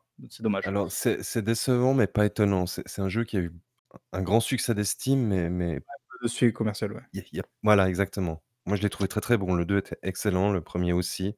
Il a Dommage. rega il a il a retrouvé un petit peu de visibilité, heu, avec Apex quand même. Les gens se sont dit: «Ah oui, c'est vrai qu'il a existé ce jeu» et heu et heu, justement là, les les les succès d'estime est un peu ressorti du placard, hein, donc moi je j'ai redécouvert parce que j'avais entendu parler du 1 qui était pas mal, j'avais un peu mis de côté le 2 en me disant: «Bon bah, ça a pas pris, ça a pas pris» et les gens se disent qu'effectivement le 2 est un très bon jeu aussi, ouais, ouais, effectivement, il y a des bonnes sensations. le le 2 qui avait un solo contrairement au 1er et je crois que le solo du 2 avait été vachement bien accueilli, quoi.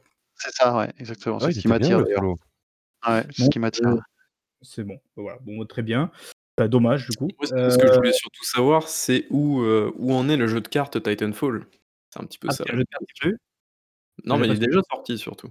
Ah d'accord, OK, bon, bah, tu vois? Apparemment, c'était pas c'était pas trop ça. Je sais plus s'il est fermé ou un truc comme ça, mais en tout cas, il y a eu un jeu de cartes, c'est sûr. Du coup ah si, alors peut-être, heu, parce qu'on n'a pas beaucoup parlé de la Switch, heu, il y a eu, hem, l'annonce je crois non de de Mario Paper ouais, heu, sur Switch. Ouais, Bah, super, merci, allez suivant. je crois que c'est Eh arrivé ben eh j'ai ben, pas c'est beaucoup bien. Ah Non, c'est non, vrai, mais moi je ça fait tu sais longtemps que j'ai pas fait un Mario Paper, j'avais adoré la porte, heu, millénaire, je crois que ça Ouais, s'appelait voilà. comme ça là sur GameCube et heu et heu, j'adore les mécaniques qui sont un peu un peu basi qui ont l'air basiques sur le principe, mais en général ça fait des combats qui sont pas toujours évidents, heu heu, au final, heu, donc heu, je suis content que ça ça peut ça peut me déclencher un achat d'une Switch. S'il est très bon, ça peut être, le jeu qui me fera acheter une Switch, tu vois? The Origami King qui arrive donc le 17 juillet en même temps que Ghost of Tsushima sur Switch. Ce qui est assez drôle, c'est que c'est quand même un jeu, qui qui a un peu de poids et ils ont annoncé ça un peu à l'arrache, vite fait sur Twitter, ils ont balancé un truc, fait c'était assez étonnant parce qu'ils ont fait il y a pas longtemps un Nintendo Direct, pourquoi ils l'ont pas mis dedans? Bref, c'est Bah, très étonnant. Nintendo qui a aussi dit qu'il ne ferait plus de Nintendo Direct jusqu'à la fin de l'année et que les éditeurs tiers pouvaient balancer com comme ils voulaient, les annonces pour leurs jeux Switch. Oui, mais c'est pas éditeur tiers là pour le coup, heu, c'est Non, non, là là c'est eux, mais mais Ouais. mais c'était leur dernière D'ailleurs, grosse annonce c'est et puis développé voilà. par Intelligent Systems qui qui sont quand même des voilà, c'est c'est pas n'importe quoi, heu, en termes de développeurs, donc ça c'est cool. Heu, je crois que c'est bon, on a fait globalement un tour, après le reste c'était un petit peu moins intéressant. Peut-être vite fait Mojang qui devient Mojang Studios avec plusieurs studios, heu et notamment plusieurs projets qu'ils auraient alors je vois pas trop ce que ça peut être. Est-ce que c'est des trucs, heu, directement liés à Mi Minecraft? Je sais pas. Ou est-ce que ça va être de des nouveaux jeux à part entière? Ce serait ce serait intéressant et du coup, bah, je pense qu'on va tranquillement se diriger vers la suite du du podcast et la fin, à savoir le le test le test du jour. Qu'est-ce que c'est que le test du jour? Coach, est-ce que tu peux tu peux nous le dire? On C'est, dirait faire une recette de cuisine, c'est un fameux remake, at qu'on attend enfin que beaucoup attendent depuis plus de 20 ans maintenant, donc heu, le remake de Final Fantasy VII. Peut-être le pas forcément le meilleur Final Fantasy parce que chacun a le sien, mais quelque sûrement peut-être le plus mythique. Voilà, donc heu, c'est grâce à lui notamment que la série est arrivée, heu, en Europe, enfin, s'est démocratisée en Europe. Heu, donc voilà, donc forcément, il y en a beaucoup qui pour qui c'est une mad madeleine de Proust, qui ont peut-être même découvert d'ailleurs la PlayStation avec celui-là, à l'époque, donc voilà. Donc c'est vrai qu'on l'attendait beaucoup depuis 20 ans. Ils ont beaucoup galéré quand même à l'annoncer parce que ça fait très longtemps qu'on dit: «Allez, allez les gars, faites-nous un remake et tout», puis ils ont un petit peu trollé de temps en temps. Ils ont fait: «Ah les gars, on a un nouveau truc, ah en fait c'est un énième portage de Final Fantasy VII sur, sur iOS, sur Android». Je crois qu'il a été un petit peu partout le jeu maintenant. Donc voilà, donc après son annonce en 2015, je crois, non? Si je dis pas de bêtises, c'était la Ah, fameuse a c'était la même année que la même année que Shenmue, ouais, la même année que Shenmue sur la scène, ouais. Il y avait Shenmue, il y avait Final Fantasy VII et puis il y en a un 3e, j'ai oublié, Last Guardian qui est qui revenait d'entre les morts. Oui, c'est ça, voilà, Last Guardian qui revenait d'entre les morts, ouais, ouais. Au final, donc Shenmue est arrivé, The Last Guardian aussi, donc maintenant, heu, Final Fantasy VII. Est-ce que c'est vraiment Final Fantasy VII ou est-ce que c'est qu'un seul tiers de Final Fantasy VII? Ah Un bah, ils l'avaient annoncé annoncé dès le départ, hein. Ils avaient annoncé que, heu, c ce jeu ne prendrait en compte que la partie du début, on va dire le prologue du jeu, on peut dire ça, donc qui concerne Midgar. Midgar, Midgar au début du jeu, ouais, avant de so sortir de la ville et et rentrer dans un sur la marp la map qui n'est pas vraiment un monde ouvert parce que ça reste assez linéaire après, mais heu, mais l'univers s'ouvre et donc là, ça ne concerne que Midgar. tu as un bon souvenir du jeu d'origine? Ah oui, oui, j'ai un très bon souvenir du jeu d'origine, c'est En termes ça de durée de vie sur le jeu d'origine, ça fait quoi à peu près Midgar? Ah bah, Midgar, c'est 5 heures. Voilà, Quand tu donc heu connais un peu le jeu et que tu traînes pas à trop, voilà, heu, c'est 5 heures. Voilà, Ah donc c'est ils ont 5 réussi heures de Midgar. ça en bon là, les durées de vie, ça ça change beaucoup d'une personne à l'autre selon ce que vous faites ou quoi, on va dire entre 30 et 40 heures peut-être, heu, Ah, à peu c'est près c'est 30 pour, heu oui, c'est 30 ou 40 heures, heu, voilà, on va dire 35 pour couper la poire en 2, voilà, à peu heu, près 30 voilà, Est-ce que donc toi ils tu ont que ça valait le ils coup de ont, transformer heu, ça en 35 heures? je trouve pardon, tu disais? Est-ce que tu trouves que ça valait le coup de passer de 5 heures à 35 heures? Est-ce que tu as l'impression que c'est étiré dans tous les sens ou est-ce que tu trouves qu'il y avait un un un vrai propos, un vrai, un vrai parti pris et que c'était intéressant de faire comme ça, quoi? Bah, en tout cas, s'ils avaient fait un remake, une partie de sur Midgar, heu, juste de 5 heures, on aurait peut-être trouvé ça un peu juste clairement, donc heu, qu'ils aient un peu, heu, gonflé la durée de vie, parfois artificiellement ou en rajoutant des choses, c'est pas plus mal. Peut-être qu'ils en ont peut-être un peu trop mis, effectivement. Ils ont peut-être un peu trop étalé la confiture pour pour pour, éviter de se faire taxer de justement parce que comme on je pense qu'on les attendait au tournant justement. Beaucoup de gens disaient: «Quoi? C'est que Midgar?» tu en fais partie d'ailleurs de ces gens qui disent: «C'est incroyable qu'on n'ait pas fait tout le jeu et qu'on fait qu'on fasse que Midgar» et je pense que, tu vois, par par anticipation, il dit: «Bon, allez, on va pas faire 30 heures, on va rajouter ça, ça, ça, on va faire des level design qui vont te faire faire des allers-retours», enfin des allers-retours, Voilà, au lieu d'éteindre 3-4 pro au lieu d'éteindre 3 projecteurs, on va en éteindre 5, tu vois? Ce genre de truc et comme ça, on arrive nos 40 heures bien tassées, ce qui est à peu près le standard des jeux actuels. Ben, peut-être que le jeu aurait de aurait mérité qu'il ne fasse vraiment que 30 heures au lieu de 40. Heu, ça, c'est mon avis, quoi. Pour pour Midgar, en tout cas. Sachant qu'après, sur le plan purement, heu, graphique, le jeu, il est extrêmement joli, on est d'accord sur ça? Oui, il y a pas grand chose à dire, Midgar est extraordinaire. Le déjà le cadre, heu, de Midgar, c'est une ville maintenant qui est quand même assez mythique dans le jeu vidéo. Heu Ouais, ouais, la la enfin, rien que l'architecture du lieu, je veux dire, ça reste c'est une ville, heu, bon, on va dire on va dire cyberpunk, on va dire moderne, heu, avec, les riches qui habitent en haut sur les plateaux et en dessous sur les donc une grande structure qui qui fait tenir des plateaux, surélevés et en dessous, au niveau de la terre, au niveau du sol, bah, les taudis. On retrouve un peu la cette structure-là, par exemple, dans dans dans Zalem de, de de Gum aussi, on a un peu ce ce même Ouais. ce même principe-là et ce genre de ville un peu construite justement avec, heu, bah, la hiérarchie sociale, heu, qui s'élève en fonction de la hauteur à laquelle tu vis. Ouais, c'est très ça hein, très souvent plus dans le cyberpunk un petit peu, enfin tout ça, c'est très classique. Haute société en haut, les les pauvres en bas, en ville. Donc ça ça fonctionne bien et ce qui fonctionne vraiment bien en termes de cadre, c'est, heu, le rapport d'échelle en fait que la 3D et que les techniques modernes en fait, que a que peuvent vraiment justifier ce remake. C'est vraiment tu as une impression de hauteur quand tu es dans les taudis, tu vois les plateaux, ça te paraît être un plafond, heu, comme une voûte céleste, surtout quand c'est de nuit, tu vois? Tu as les lumières en fait de la du plateau qui qui éclairent la les taudis, qui te font penser à une sorte de voûte céleste. En fait, c'est un rapport d'échelle qui fait que tu es pas juste, heu, sous un plafond. C'est vraiment une structure immense et tu sens la taille de la ville en permanence autour de toi où que tu regardes et c'est pas un monde ouvert en plus, ça reste un jeu très linéaire. Ils ont réussi à t à à toujours avoir des points de vue, des des distances de vue qui te permettent de de de de justement de montrer que tu es tout petit au sein de cette ville et ça, c'est très, très réussi et c'est ce qui m'a vraiment porté moi tout le jeu. Toujours à regarder à droite à gauche et dire: «Ah ouais, Midgar, c'est comme je l'avais imaginé, mais là, c'est ça devient concret». Tu vois? C'était suggéré avant par la limitation technique de l'époque, tu vois? Mais maintenant, c'est concret. Parce y a notamment pour ces images de fond, heu et très surtout sur la fin en fait, plus qu'au début ou alors en tout cas je l'ai moins remarqué, heu, beaucoup d'images JPEG en fond quoi, pour le le background, heu, où des fois ça fait vraiment PS1 quoi, à vrai dire quoi.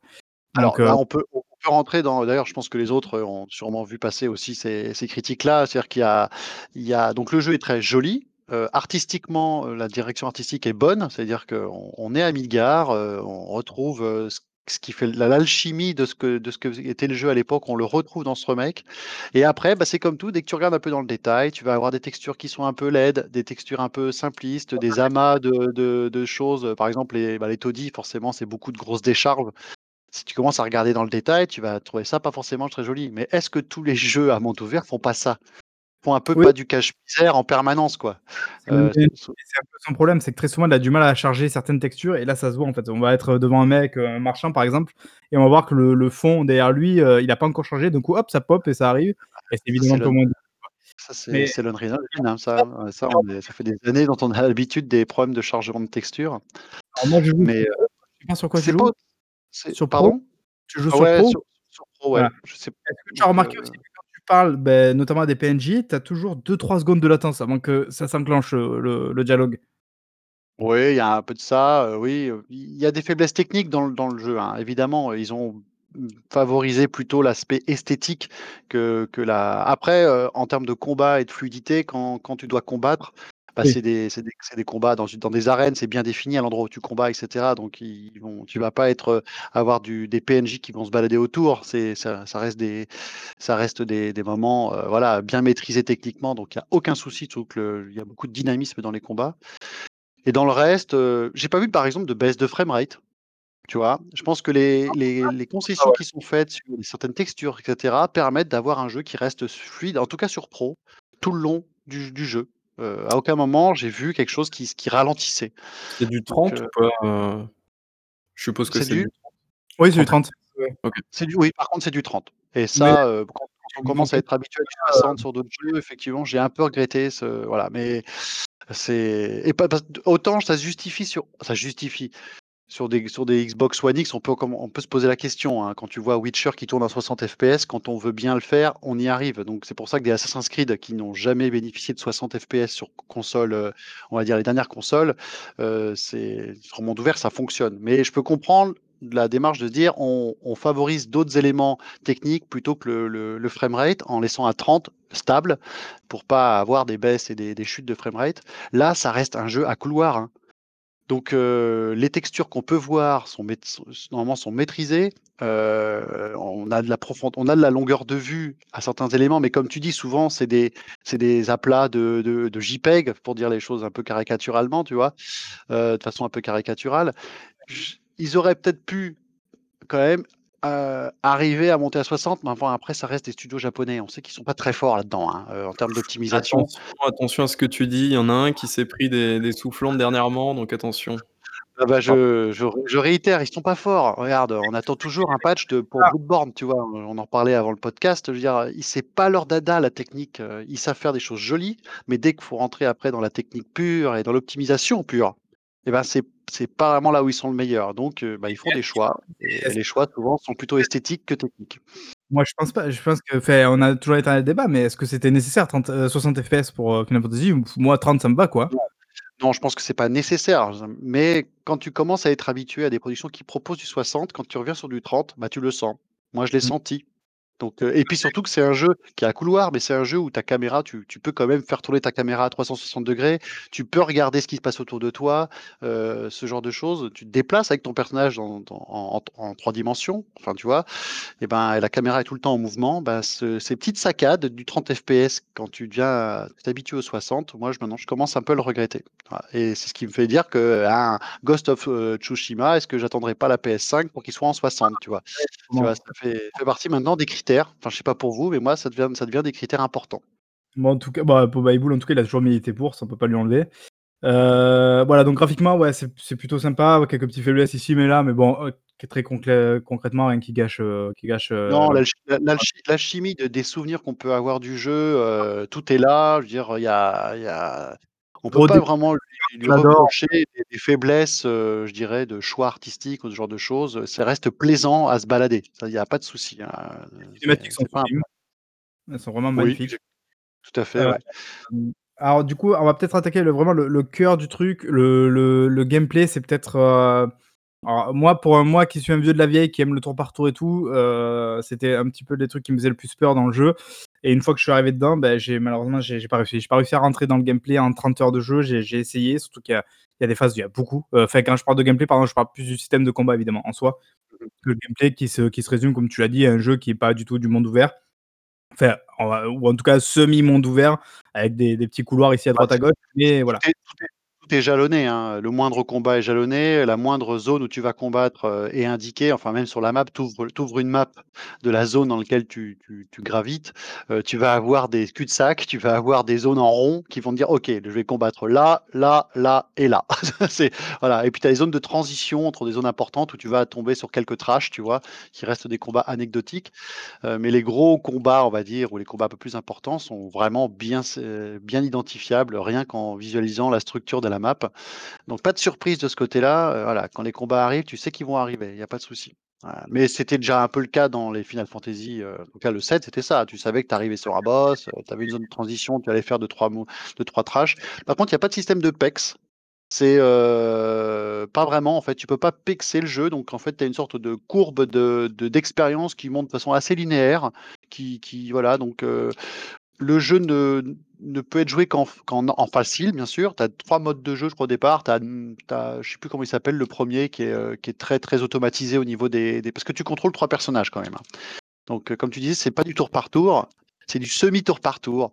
c'est un action RPG, donc tu vas te balader autour des monstres, tu vas balancer des coups euh, à la volée avec les boutons en rentrant des inputs, et tu vas pouvoir ouvrir un menu dans lequel tu vas retrouver ton menu, on va dire, de l'époque, avec les sorts, les soins, etc. Et en fait, il va falloir jongler entre les deux. Et c'est là où moi je vais peut-être te rejoindre, et on va peut-être en parler de ça maintenant. Alors, que, je, je, vais peut-être rebondir sur ce que tu as dit, je trouve assez intéressant. Il n'y a, donc pas du tout de système de PEX. Ton, ton, ton héros, il évolue juste avec du du matériel, c'est ça?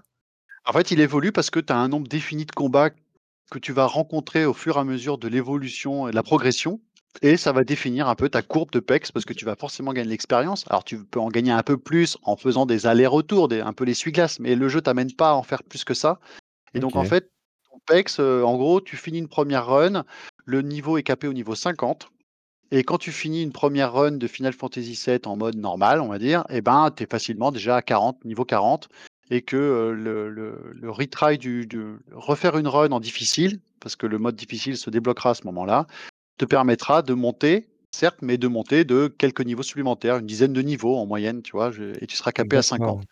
Et effectivement, en, en, parallèle de ça, tu vas avoir aussi des armes que tu vas faire évoluer, effectivement.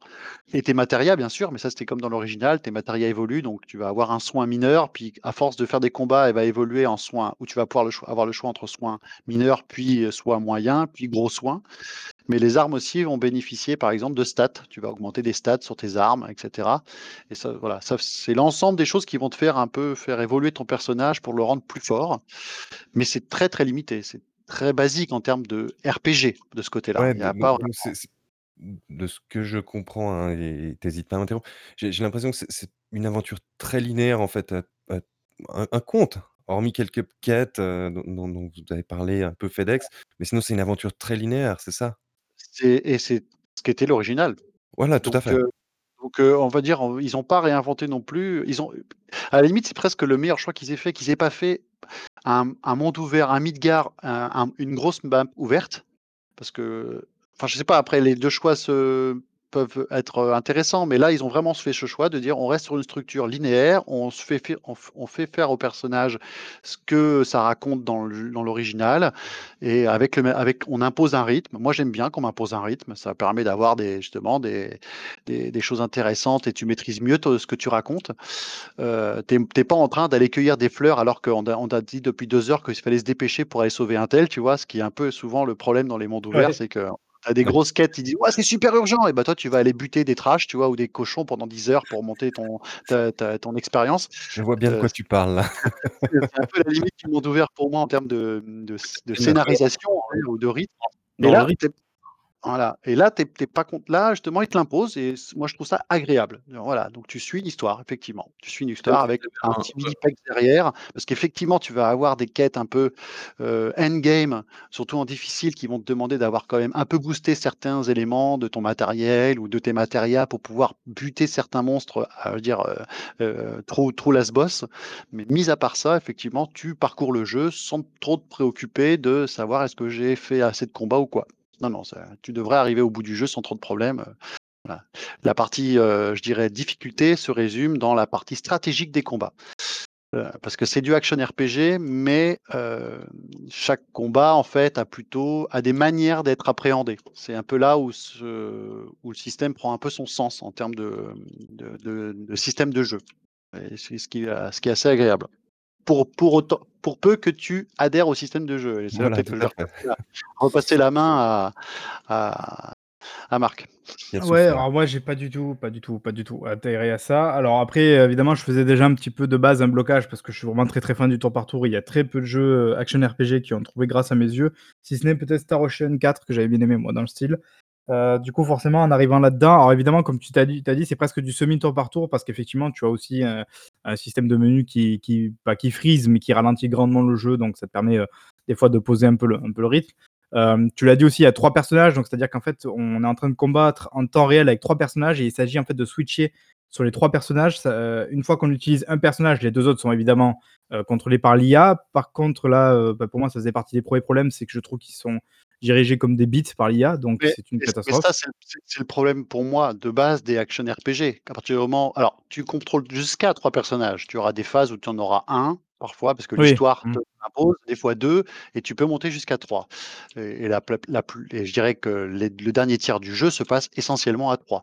Et donc c'est vrai que ça peut vite être bordélique parce que la limite, moi, que je trouve et que j'ai jamais aimé dans les action RPG, c'est cette, cette, ce problème de l'IA que quand tu diriges pas un personnage et que tu laisses libre, enfin, à, la, tu laisses l'IA gérer les autres, et ben, tout de suite, c'est frustrant parce qu'ils font jamais ce qu'ils veulent, ce qui ce que comme tu veux. Ils vont toujours se placer à un endroit où ils vont se prendre des gros dégâts alors que tu leur dis: «Mets-toi là» et là tu les tu repasses sur ton personnage qui va soigner par exemple et pendant ce temps-là, ton personnage l'autre personnage que tu avais bien déplacé va se remettre à Ouais. l'endroit où il faut pas être. Il va se prendre une grosse claque dans la gueule, limite il va crever. Ouais, J'en peux Heu, plus moi moi de voir Aeris rusher euh, sur un mob pendant que je la contrôle pas alors que c'est tout sauf un personnage qui est censé être au corps à corps. euh, c'est et Ah, en plus, je t'as je le système d'aggro aussi, je sais pas si tu l'as senti ça. Dès que tu choisis un personnage, putain, d'un coup, le mob, c'est toi qui veux. heu, Il s'en fout des autres, quoi.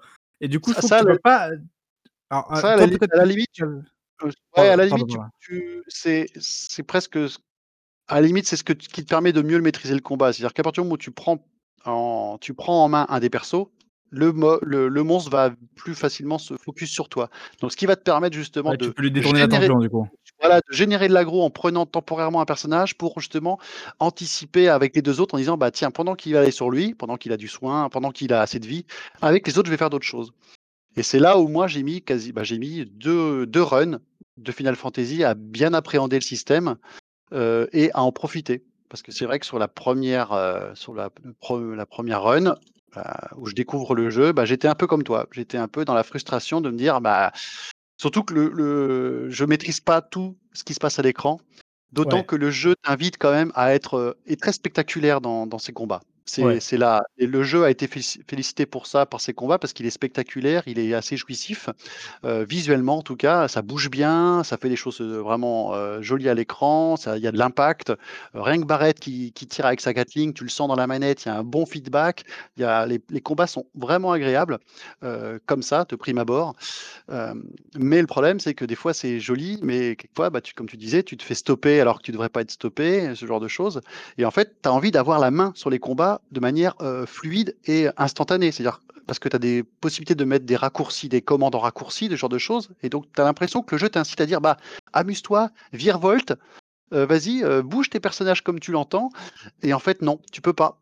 Que si tu fais ça et ben, tu te fais dégommer la gueule. Tu es obligé de temporiser via le menu pour te dire: «OK, heu, ben, je vais faire des choses spectaculaires, mais je vais les faire avec des des séquences où je m'arrête, j'analyse, je lance mes commandes et après éventuellement je regarde ce qui se passe». Mais tu vas pas pouvoir faire tout le combat, heu, tout en live.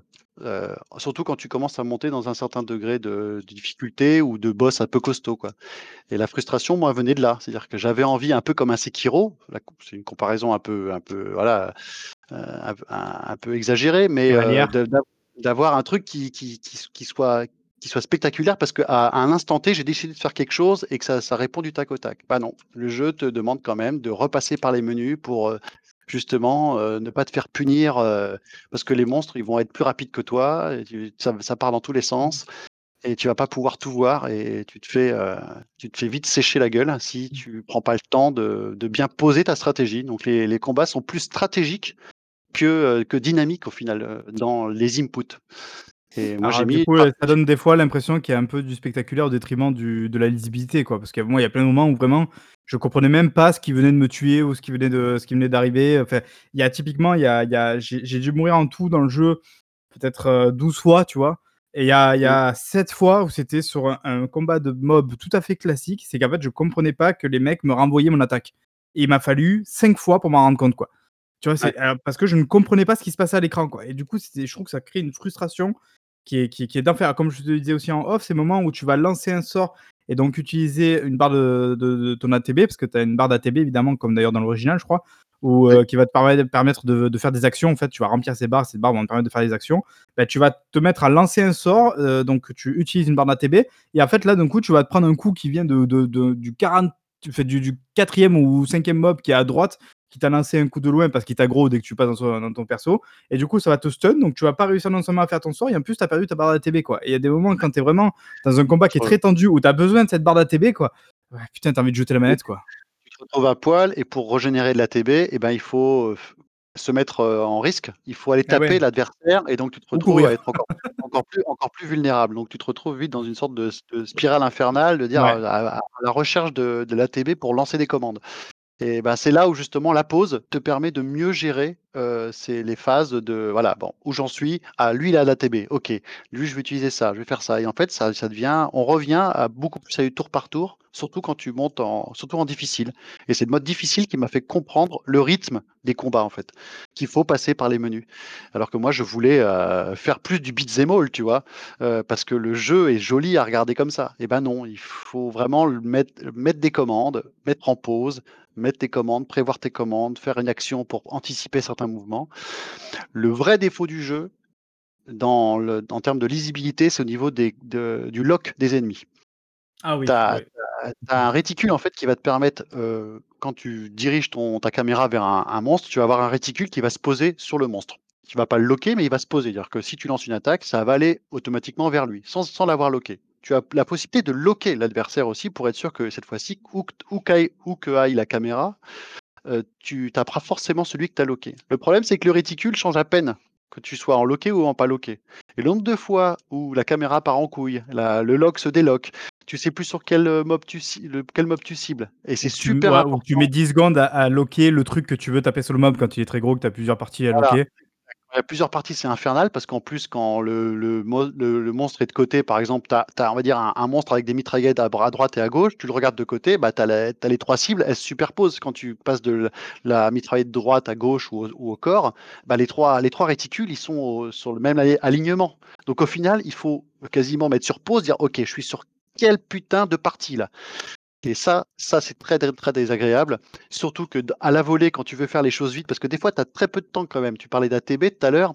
Tu as un système, heu, aussi que où tu as une barre de choc sur les ennemis qui te permet que quand tu la remplis, il va devenir vulnérable et là tu as un temps limité pour lui mettre la bourre.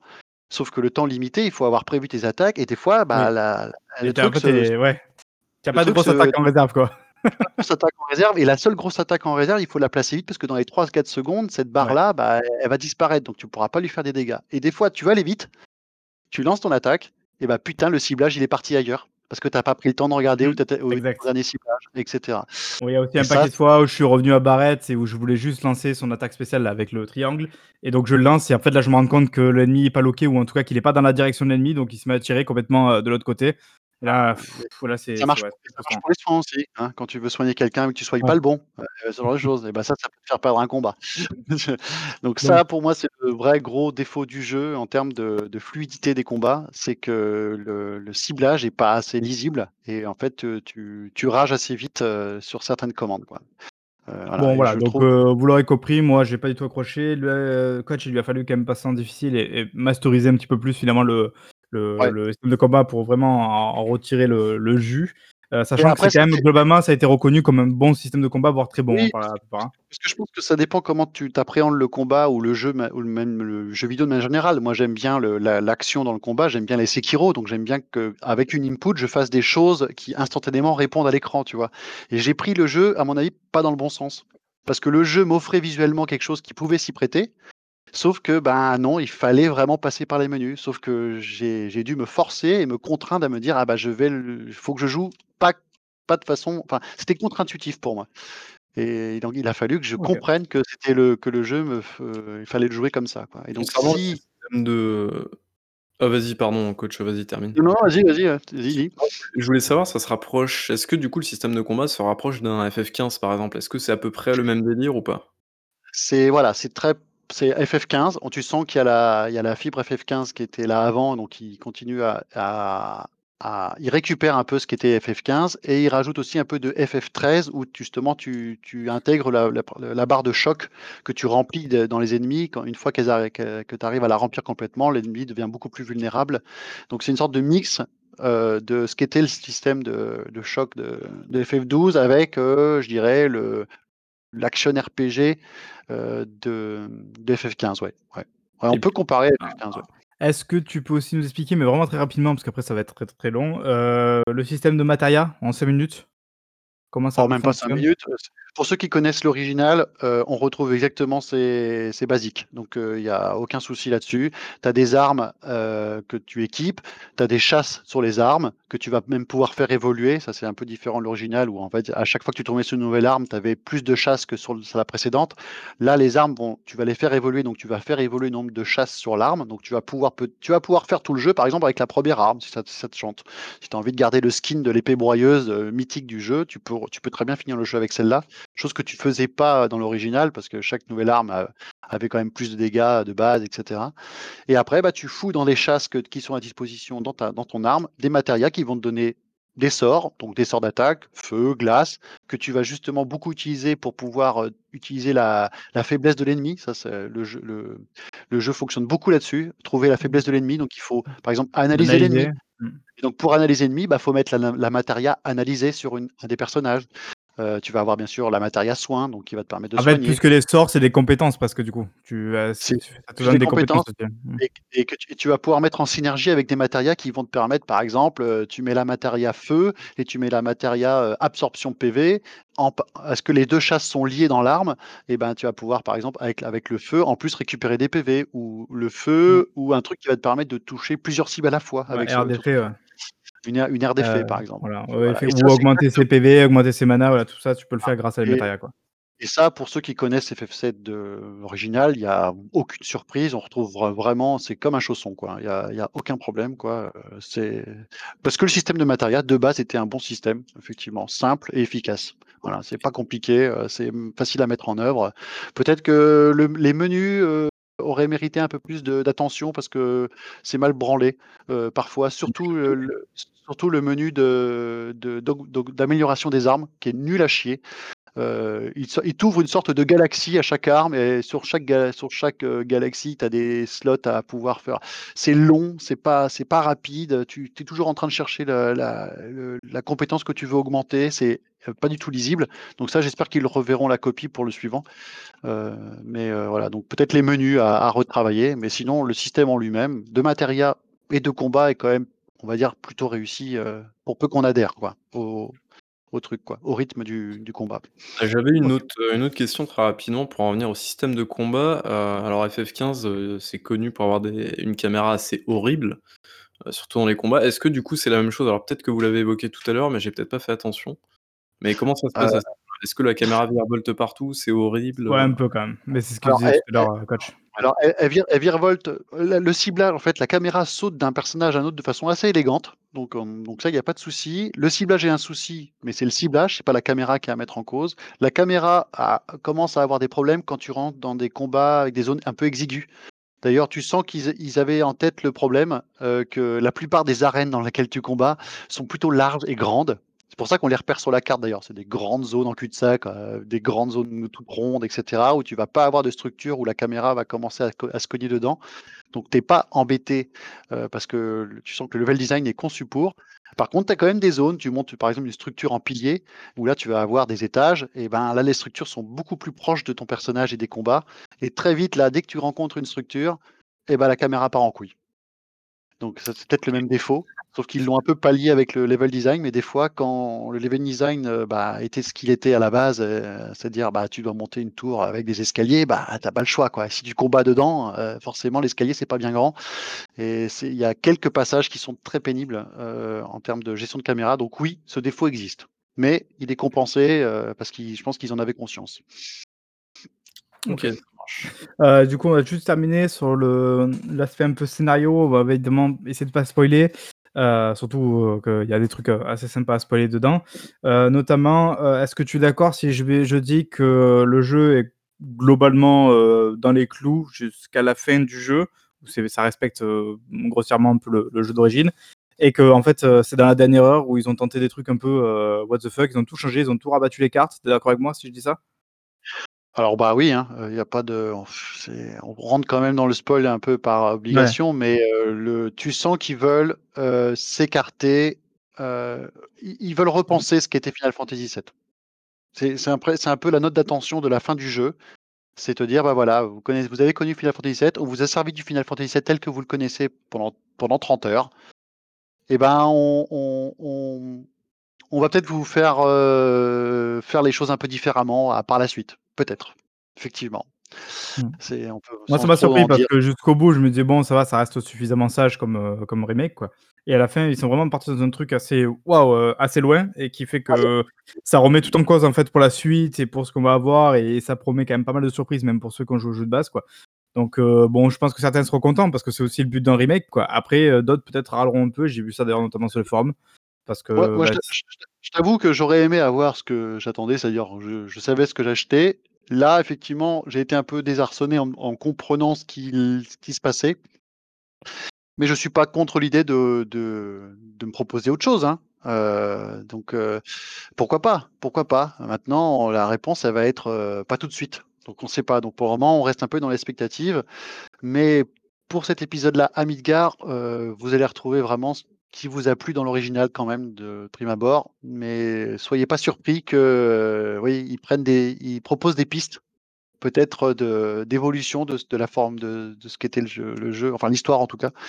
Voilà. Après, il y a quelques petits éléments, mais beaucoup plus, heu, je dirais, pour approfondir certains personnages. Par exemple, il y a Wedge, Biggs et Jesse qui sont Prennent plus 3 les d'ampleur. 3 les 3 mecs du groupe qui sont un peu plus des qui gravitent autour du des persos principaux, heu, au départ. Ils on va dire qu'eux, ils ont eu le droit à un chapitre dédié pour un peu faire évoluer les personnages. Pourquoi pas? Effectivement, c'est ce qui fait aussi que ça rallonge un peu la durée de vie du jeu, tu vois? Voilà. Heu, donc ça, c'est des trucs en plus. Ça dénote pas trop en général quand ça arrive. Les quelques éléments rajoutés se dénotent pas trop, mais ils sont tellement, je dirais, anecdotiques par rapport à aux éléments que tu attends, qu'au final, tu les prends tels quels. Tu dis: «De toute façon, le reste, c'est ce que c'est ça correspond à ce que j'avais, dans en voilà, en mémoire par rapport à Final Fantasy VII», donc très bien. Par contre, la fin, effectivement indique que ce sera peut-être pas le cas pour la suite. Ah ouais, ça promet quelques bonnes surprises, heu, en tout cas, hem, bon, bah, alors du coup, on va conclure. Est-ce qu'en quelques mots, tu tu peux nous nous résumer ton ressenti? Finalement, pour toi, c'était du bon alors, tu toi, tu valides? Je valide, heu, bien sûr, si on a joué à à l'original surtout. J'aimerais bien avoir la la l'é l'avis de quelqu'un qui n'a jamais joué à l'original et qui découvrirait Fi Final Fantasy VII avec le Mmh remake, tu vois? Par et qui a pas ouais, pas déjà l'approche nostalgique du jeu, Ouais, au moment où ça commence, quoi. C'est je pense qu'on pourra avoir, du tous les avis à mon avis dans dans ce cas-là, mais en tant que fan de de l'original, je pense qu'on s'y retrouve quand même. Est-ce que justement, le fait que, bah, là, tu parles de fan de l'original et tout, est-ce que du coup, quand tu es pas fan de l'original ou que tu as pas fait, ou que tu as pas fait l'original tout simplement, est-ce que tu as pas l'impression qu'on te balance des coups de coude tout le temps et te dire, «Oh regarde, c'est ce qu'il y avait dans le dans l'original, heu, hey, tu as vu tu as vu ce qu'on a fait?» Est-ce que le jeu te fait régulièrement ça ou pas du tout? Est-ce que les clins d'œil sont subtils en gros? Non, en fait, il il il y a pas de clin d'œil, en fait. Ils refont la partition de l'original, en fait. Donc en fait, c'est pas plutôt c'est pas du fanservice comme, par exemple, un Metal Gear Solid, tu vois? Par exemple, Metal Gear Solid 4 qui va te faire du fanservice ou tu vois? De genre de choses, tu vois? Ou, heu, c c'est pas c'est pas ça ou même un le dernier Death Stranding, tu vois? Tu avais beaucoup ça aussi, des coups de coude en permanence, quoi. Là, non, c'est juste on te on te ressort l'histoire originale, quoi. Donc heu, on va pas te mettre des éléments, «Oh regarde, c'est ça!» bah oui, c'est ça, c'est l'original, donc oui, c'est normal que ça soit là, tu vois? Il y a pas ce sen il y a pas ce sentiment-là. Ils en font pas ils en font pas des caisses autour de de certains éléments mythiques, tu vois? Par exemple. Heu, un élément mythique, heu, que les gens ont ont beaucoup commenté, c'est par exemple, heu, la phase de de, de comment ça s'appelle? Tu te tu te tu te travestis dans le jeu Ouais. original déjà. Et bah là, ils ont ils en ont ils ont encore poussé le bouchon plus loin parce que vu que c'était un une z un moment un petit peu absurde de l'original, on va dire, bah, ils ont juste assumé le fait que c'était justement un peu absurde, un peu décalé. Ils l'ont rendu peut-être encore plus décalé, mais c'est pas choquant. C'est ça voilà, ils ont assumé le fait que c'était comme ça au départ et ils ont respecté la je dirais, bah, la vision qu'ils avaient au départ, enfin de l'original donc heu, moi j'ai bien apprécié. Même si ça c'est un peu what the fuck, hein, clairement, hein, Ah oui. mais j'ai trouvé ça fun justement qu'ils se permettent de de le faire, qu'ils soient pas timides de ce côté-là, c'est cool. Voilà, donc non, non, pas OK. de pas de clin d'œil un peu, heu, un peu, tu vois, heu, un un peu bourrin de ce côté-là, non, je je l'ai pas ressenti comme ça en tout cas moi. Voilà, enfin en tout cas, si tu as pas joué au jeu, tu passeras tu auras pas l'impression qu'ils disent: «Eh, eh, eh, tu as vu, hein, on l'a mis, on l'a mis». Non, non, heu, on va te raconter une Ouais. histoire avant tout. Ça, c'est vrai. Pour ça pour tout ça, je suis assez d'accord globalement, tout avec ce que tu as dit. Sur la partie technique, je suis je suis aussi totalement d'accord. Voilà, bah, moi, vous l'aurez compris, je suis un petit peu plus circonspect, mais notamment parce que j'ai pas réussi à rentrer dans le système de combat. Donc je veux bien admettre qu'au-delà de ça, heu, c'est peut-être déjà moi qui ai pas réussi à rentrer dans le système de combat, surtout que Coach a fini par le faire. Heu, après pour tout le reste, bah, évidemment, j'ai eu comme comme tous ceux qui ont pu jouer à l'époque au jeu original et et jouer à celui-ci, ce ce gros feeling nostalgique qui est arrivé, la scène d'intro, heu, complètement ouf, ça te met dedans, la musique te met dedans, on en a pas parlé, mais la musique elle est ouf avec, heu, Oui, des ah des ouais, ouais. juste un point rapide, ils se permettent beaucoup d'expérimentation sur, bah, pour le coup, les musiques qu'on connaît, hein, donc voilà, Ils ont fait revenir, heu, heu, Uematsu en plus, non? Je crois pas, non, non, non, Non? heu, pas à ma connaissance, c'est pas lui qui fait les musiques. Ils sont ils sont ils sont repartis des musiques de Uematsu, mais il y a eu pas mal de travail de je te dis d'expérimentaux où souvent les thèmes sont pas mal déclinés sous différentes formes, heu, arrivent à des moments où on les attend pas, ou sont utilisés à des endroits qui étaient pas celui de l'original, tu vois? Ce genre de choses. Hem, c'est assez ludique en fait, je trouve, le l'utiliser le la manière dont ils ont travaillé la musique. Voilà, je je pareil, c'est ils se sont permis des choses, quoi. C'est pas juste, heu, Et voilà, heu, l'OST prendre reste toujours aussi solide, donc ça c'est et et cool. l'OST était pas à la base, donc les thèmes restent bons encore aujourd'hui, ouais, ouais, ouais. On pourra toujours dire que certains ap certaines reprises sont un peu, cavalières, mais ça pareil, ça se fond dans la masse, quoi. Et après moi perso, bah, j'ai bien aimé bizarrement un peu tous les trucs un petit peu annexes. J'ai beaucoup aimé les séquences à moto qui sont pourtant très simples en soi, Ah mais ah j'ai oui, trouvé ça Ah très ouais? cool. OK. Heu, donc voilà. Je ouais, hem, notamment tu vois celle de la fin qui est un petit peu plus longue et tout, j'ai trouvé vraiment très, très cool. Moi ça m'a plu. Ça m'a permis je pense un peu de sortir aussi du système de combat, heu, voilà classique du jeu, donc je trouvais ça cool. c'est la séquence de moto est mythique dans l'original. Ouais. C'est juste qu'ils en ont rajouté pour le coup là, plus discuta plus discutable, ils en ont rajouté une autre à à l'intérieur du jeu, tu vois? Comme si, heu, comme si c'était le tuto, tu vois? Et j'aurais peut-être peut-être qu'ils auraient pu supprimer ce cette séquence-là, tu vois? Qu'ils Ouais. introduisent un personnage à ce moment-là aussi qui est discutable, tu Oui. vois? Oui, c'est vrai. D'ailleurs voilà. avec des des délires, heu, de de de japamination un petit peu un petit peu particulières. Ouais, bah, no c'est très Nomura-esque, quoi. C'est très tu sens très bien qu'il y y a Nomura derrière et pas que les gens tu sens très bien que les mecs de Kingdom Hearts sont quand même aux aux manettes et Faire des quadruples voilà des motos, tout va bien. ils ont ils ont pas pu s'empêcher de mettre un petit peu de leur, heu, savoir-faire, on va dire. J'espère qu'ils heureusement, ils sont un peu maîtrisés. J'espère que ça partira pas bah, justement comme ils vont peut-être réinventer un peu, la la mythologie Final Fantasy VII, j'espère qu'ils vont pas trop partir en live parce que Kingdom Hearts étant un tel bordel que moi ça ça va me perdre assez Ouais. vite, hein, s'ils partent s'ils partent Bah, là-dedans, j'ai vu que dans les forums, c'est la principale crainte. Ils ont peur effectivement que ça parte dans du Kingdom Hearts et que ça devienne, heu, complètement in Ouais. Donc ouais. Heu, voilà, donc je pense qu'on vous a donné globalement notre avis. Heu, si vous êtes fan de la 1re heure, je pense que de toute manière vous l'avez déjà acheté a priori, heu, le jeu, ça m'étonnerait que vous soyez passé à côté. On a on l'a pas dit, c'est une exclusivité PS4 pour l'instant. Je suis pas sûr, je sais même pas si ça a pas été confirmé que dans 1 an, il arrivera au moins sur PC. ouais, d'ici 1 an. Alors sur PC, je sais pas, bah, par exemple Kingdom Hearts 3, on l'a toujours pas sur PC, OK, d'accord voilà. Bon a priori, c'est une exclusivité en tout cas temporaire d'1 an, donc voilà, donc probablement sur d'autres plateformes. À savoir si ça sera PC, si ça sera, heu, Xbox, voire peut-être Switch. Bon, j'ai un peu du mal à y croire, mais pourquoi pas. Eh veux dire quelque chose? 3 sur Switch. Oui, ouais, c'est sûr, mais bon là c'est pas voilà, c'est pas c'est pas les mêmes, les mêmes personnes derrière. Voilà, bah, c'est tout. Alors après du coup maintenant on va attendre la partie 2, peut-être même la partie 3, on sait pas trop en combien de parties ça va se faire. Surtout que les prochaines parties, si j'ai bonne mémoire, il va y avoir du monde ouvert là qui va arriver, donc enfin en tout cas une world map, donc comment est-ce qu'ils vont gérer ça? En en curieux. sachant que je te dis la world map est fictive, hein, dans dans l'original, Oui, oui, c'est quand mais je pense qu'ils vont le ils vont pas laisser une world map telle quelle, tu vois? Je pense qu'ils vont l'intégrer du coup au jeu et je suis très curieux de voir comment ils vont pouvoir justement intégrer peut-être ce système de combat à un truc qui est beaucoup plus ouvert, heu, je sais pas. Je suis bon après je comme j'ai dit moi pour l'instant je suis assez dégoûté du jeu en fait, je pense pas acheter les les suites, mais je Mmh mettrai mh. peut-être des quand même des des let's play, ne serait-ce que pour voir un peu l'histoire et et sur où ça va aller, quoi, donc Ouais, voilà. ouais, moi j'ai bien aimé ce donc cet épisode-là, mais ça m'a pas rassuré pour autant pour la suite. Ah quand même, Clairement. OK d'accord. Ah ouais, parce pourtant, que dit-il après quand même 140 heures de jeu. Non mais là, ce qu'on m'a proposé là, je l'ai je voilà, je l'ai en je l'ai bien intégré, heu, je l'ai j'en ai profité. Maintenant, les portes ouvertes qui sont laissées à la fin et justement toutes ces interrogations me me permettent pas de dire: «OK, je sais où on va», quoi. Heu, donc heu, je peux pas être rassuré.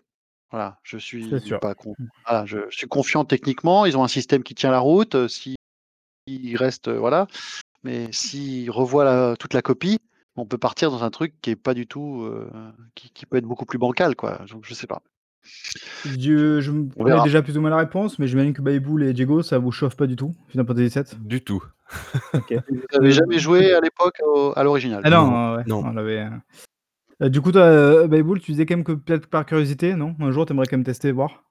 Après c'est comme, heu, comme les jeux cultes, tu vois? Beaucoup de monde disent: «Oui, c'est un jeu culte, machin, machin», OK, mais après, heu, est-ce que j'ai vraiment envie de le faire? Est-ce que j'ai vraiment envie de passer de perdre 30 heures de ma vie à jouer à ça? Je suis vraiment pas sûr, quoi. Donc On heu, peut je pas pense perdre, tu sais pas.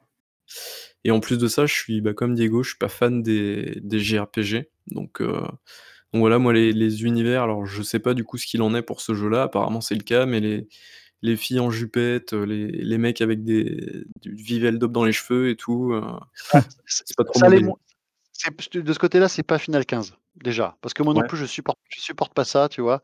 Et heu, par exemple dans Advent Children, donc qui est un qui est finalement la suite de Final Fantasy VII en film, ils Ouais. avaient déjà, cette esthétique un petit peu plus, voilà, des, très très à la mode avec, des fringues pas possibles, des des styles pas possibles, voilà. Ils ont su rester sages dans ce remake. Et ça c'est bien, c'est bien parce que l'original ne part pas dans ce genre de délire un petit peu esthétique, heu, très, heu, genre on a l'impression que c'est la Fashion Week, quoi. Là non, heu, les chara-design sont respectés, ils sont bien respectés. Barrett est très réussi, par exemple, vraiment très réussi. Un des personnages, voilà, c'est un gros black, super costaud, il en impose.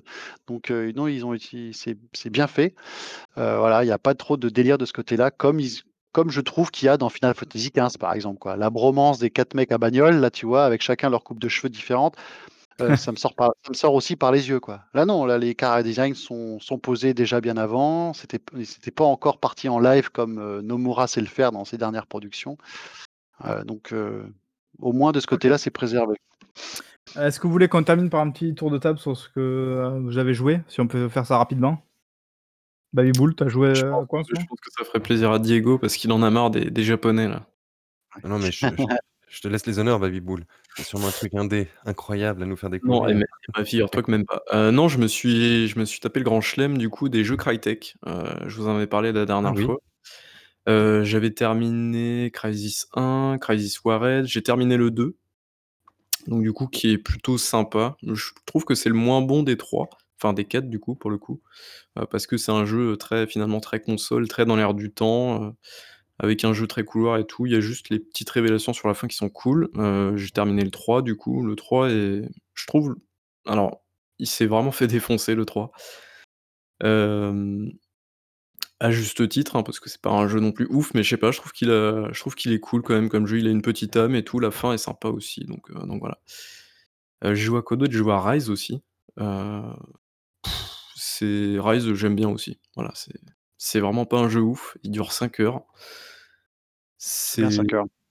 c'est c'est je l'ai Quand fini quand en les 1 jeux journée, tu vois? quand les jeux sont pas ouf, mais qu'ils restent pas désagréables, 5 heures, c'est bien. Enfin, c'est c'est Le jeu voilà. le jeu est sympa, franchement, tu vois, C'est ça un jeu popcorn? ouais, c'est Ah ouais? exact. C'est tout. En tant que jeu popcorn, c'est très bien.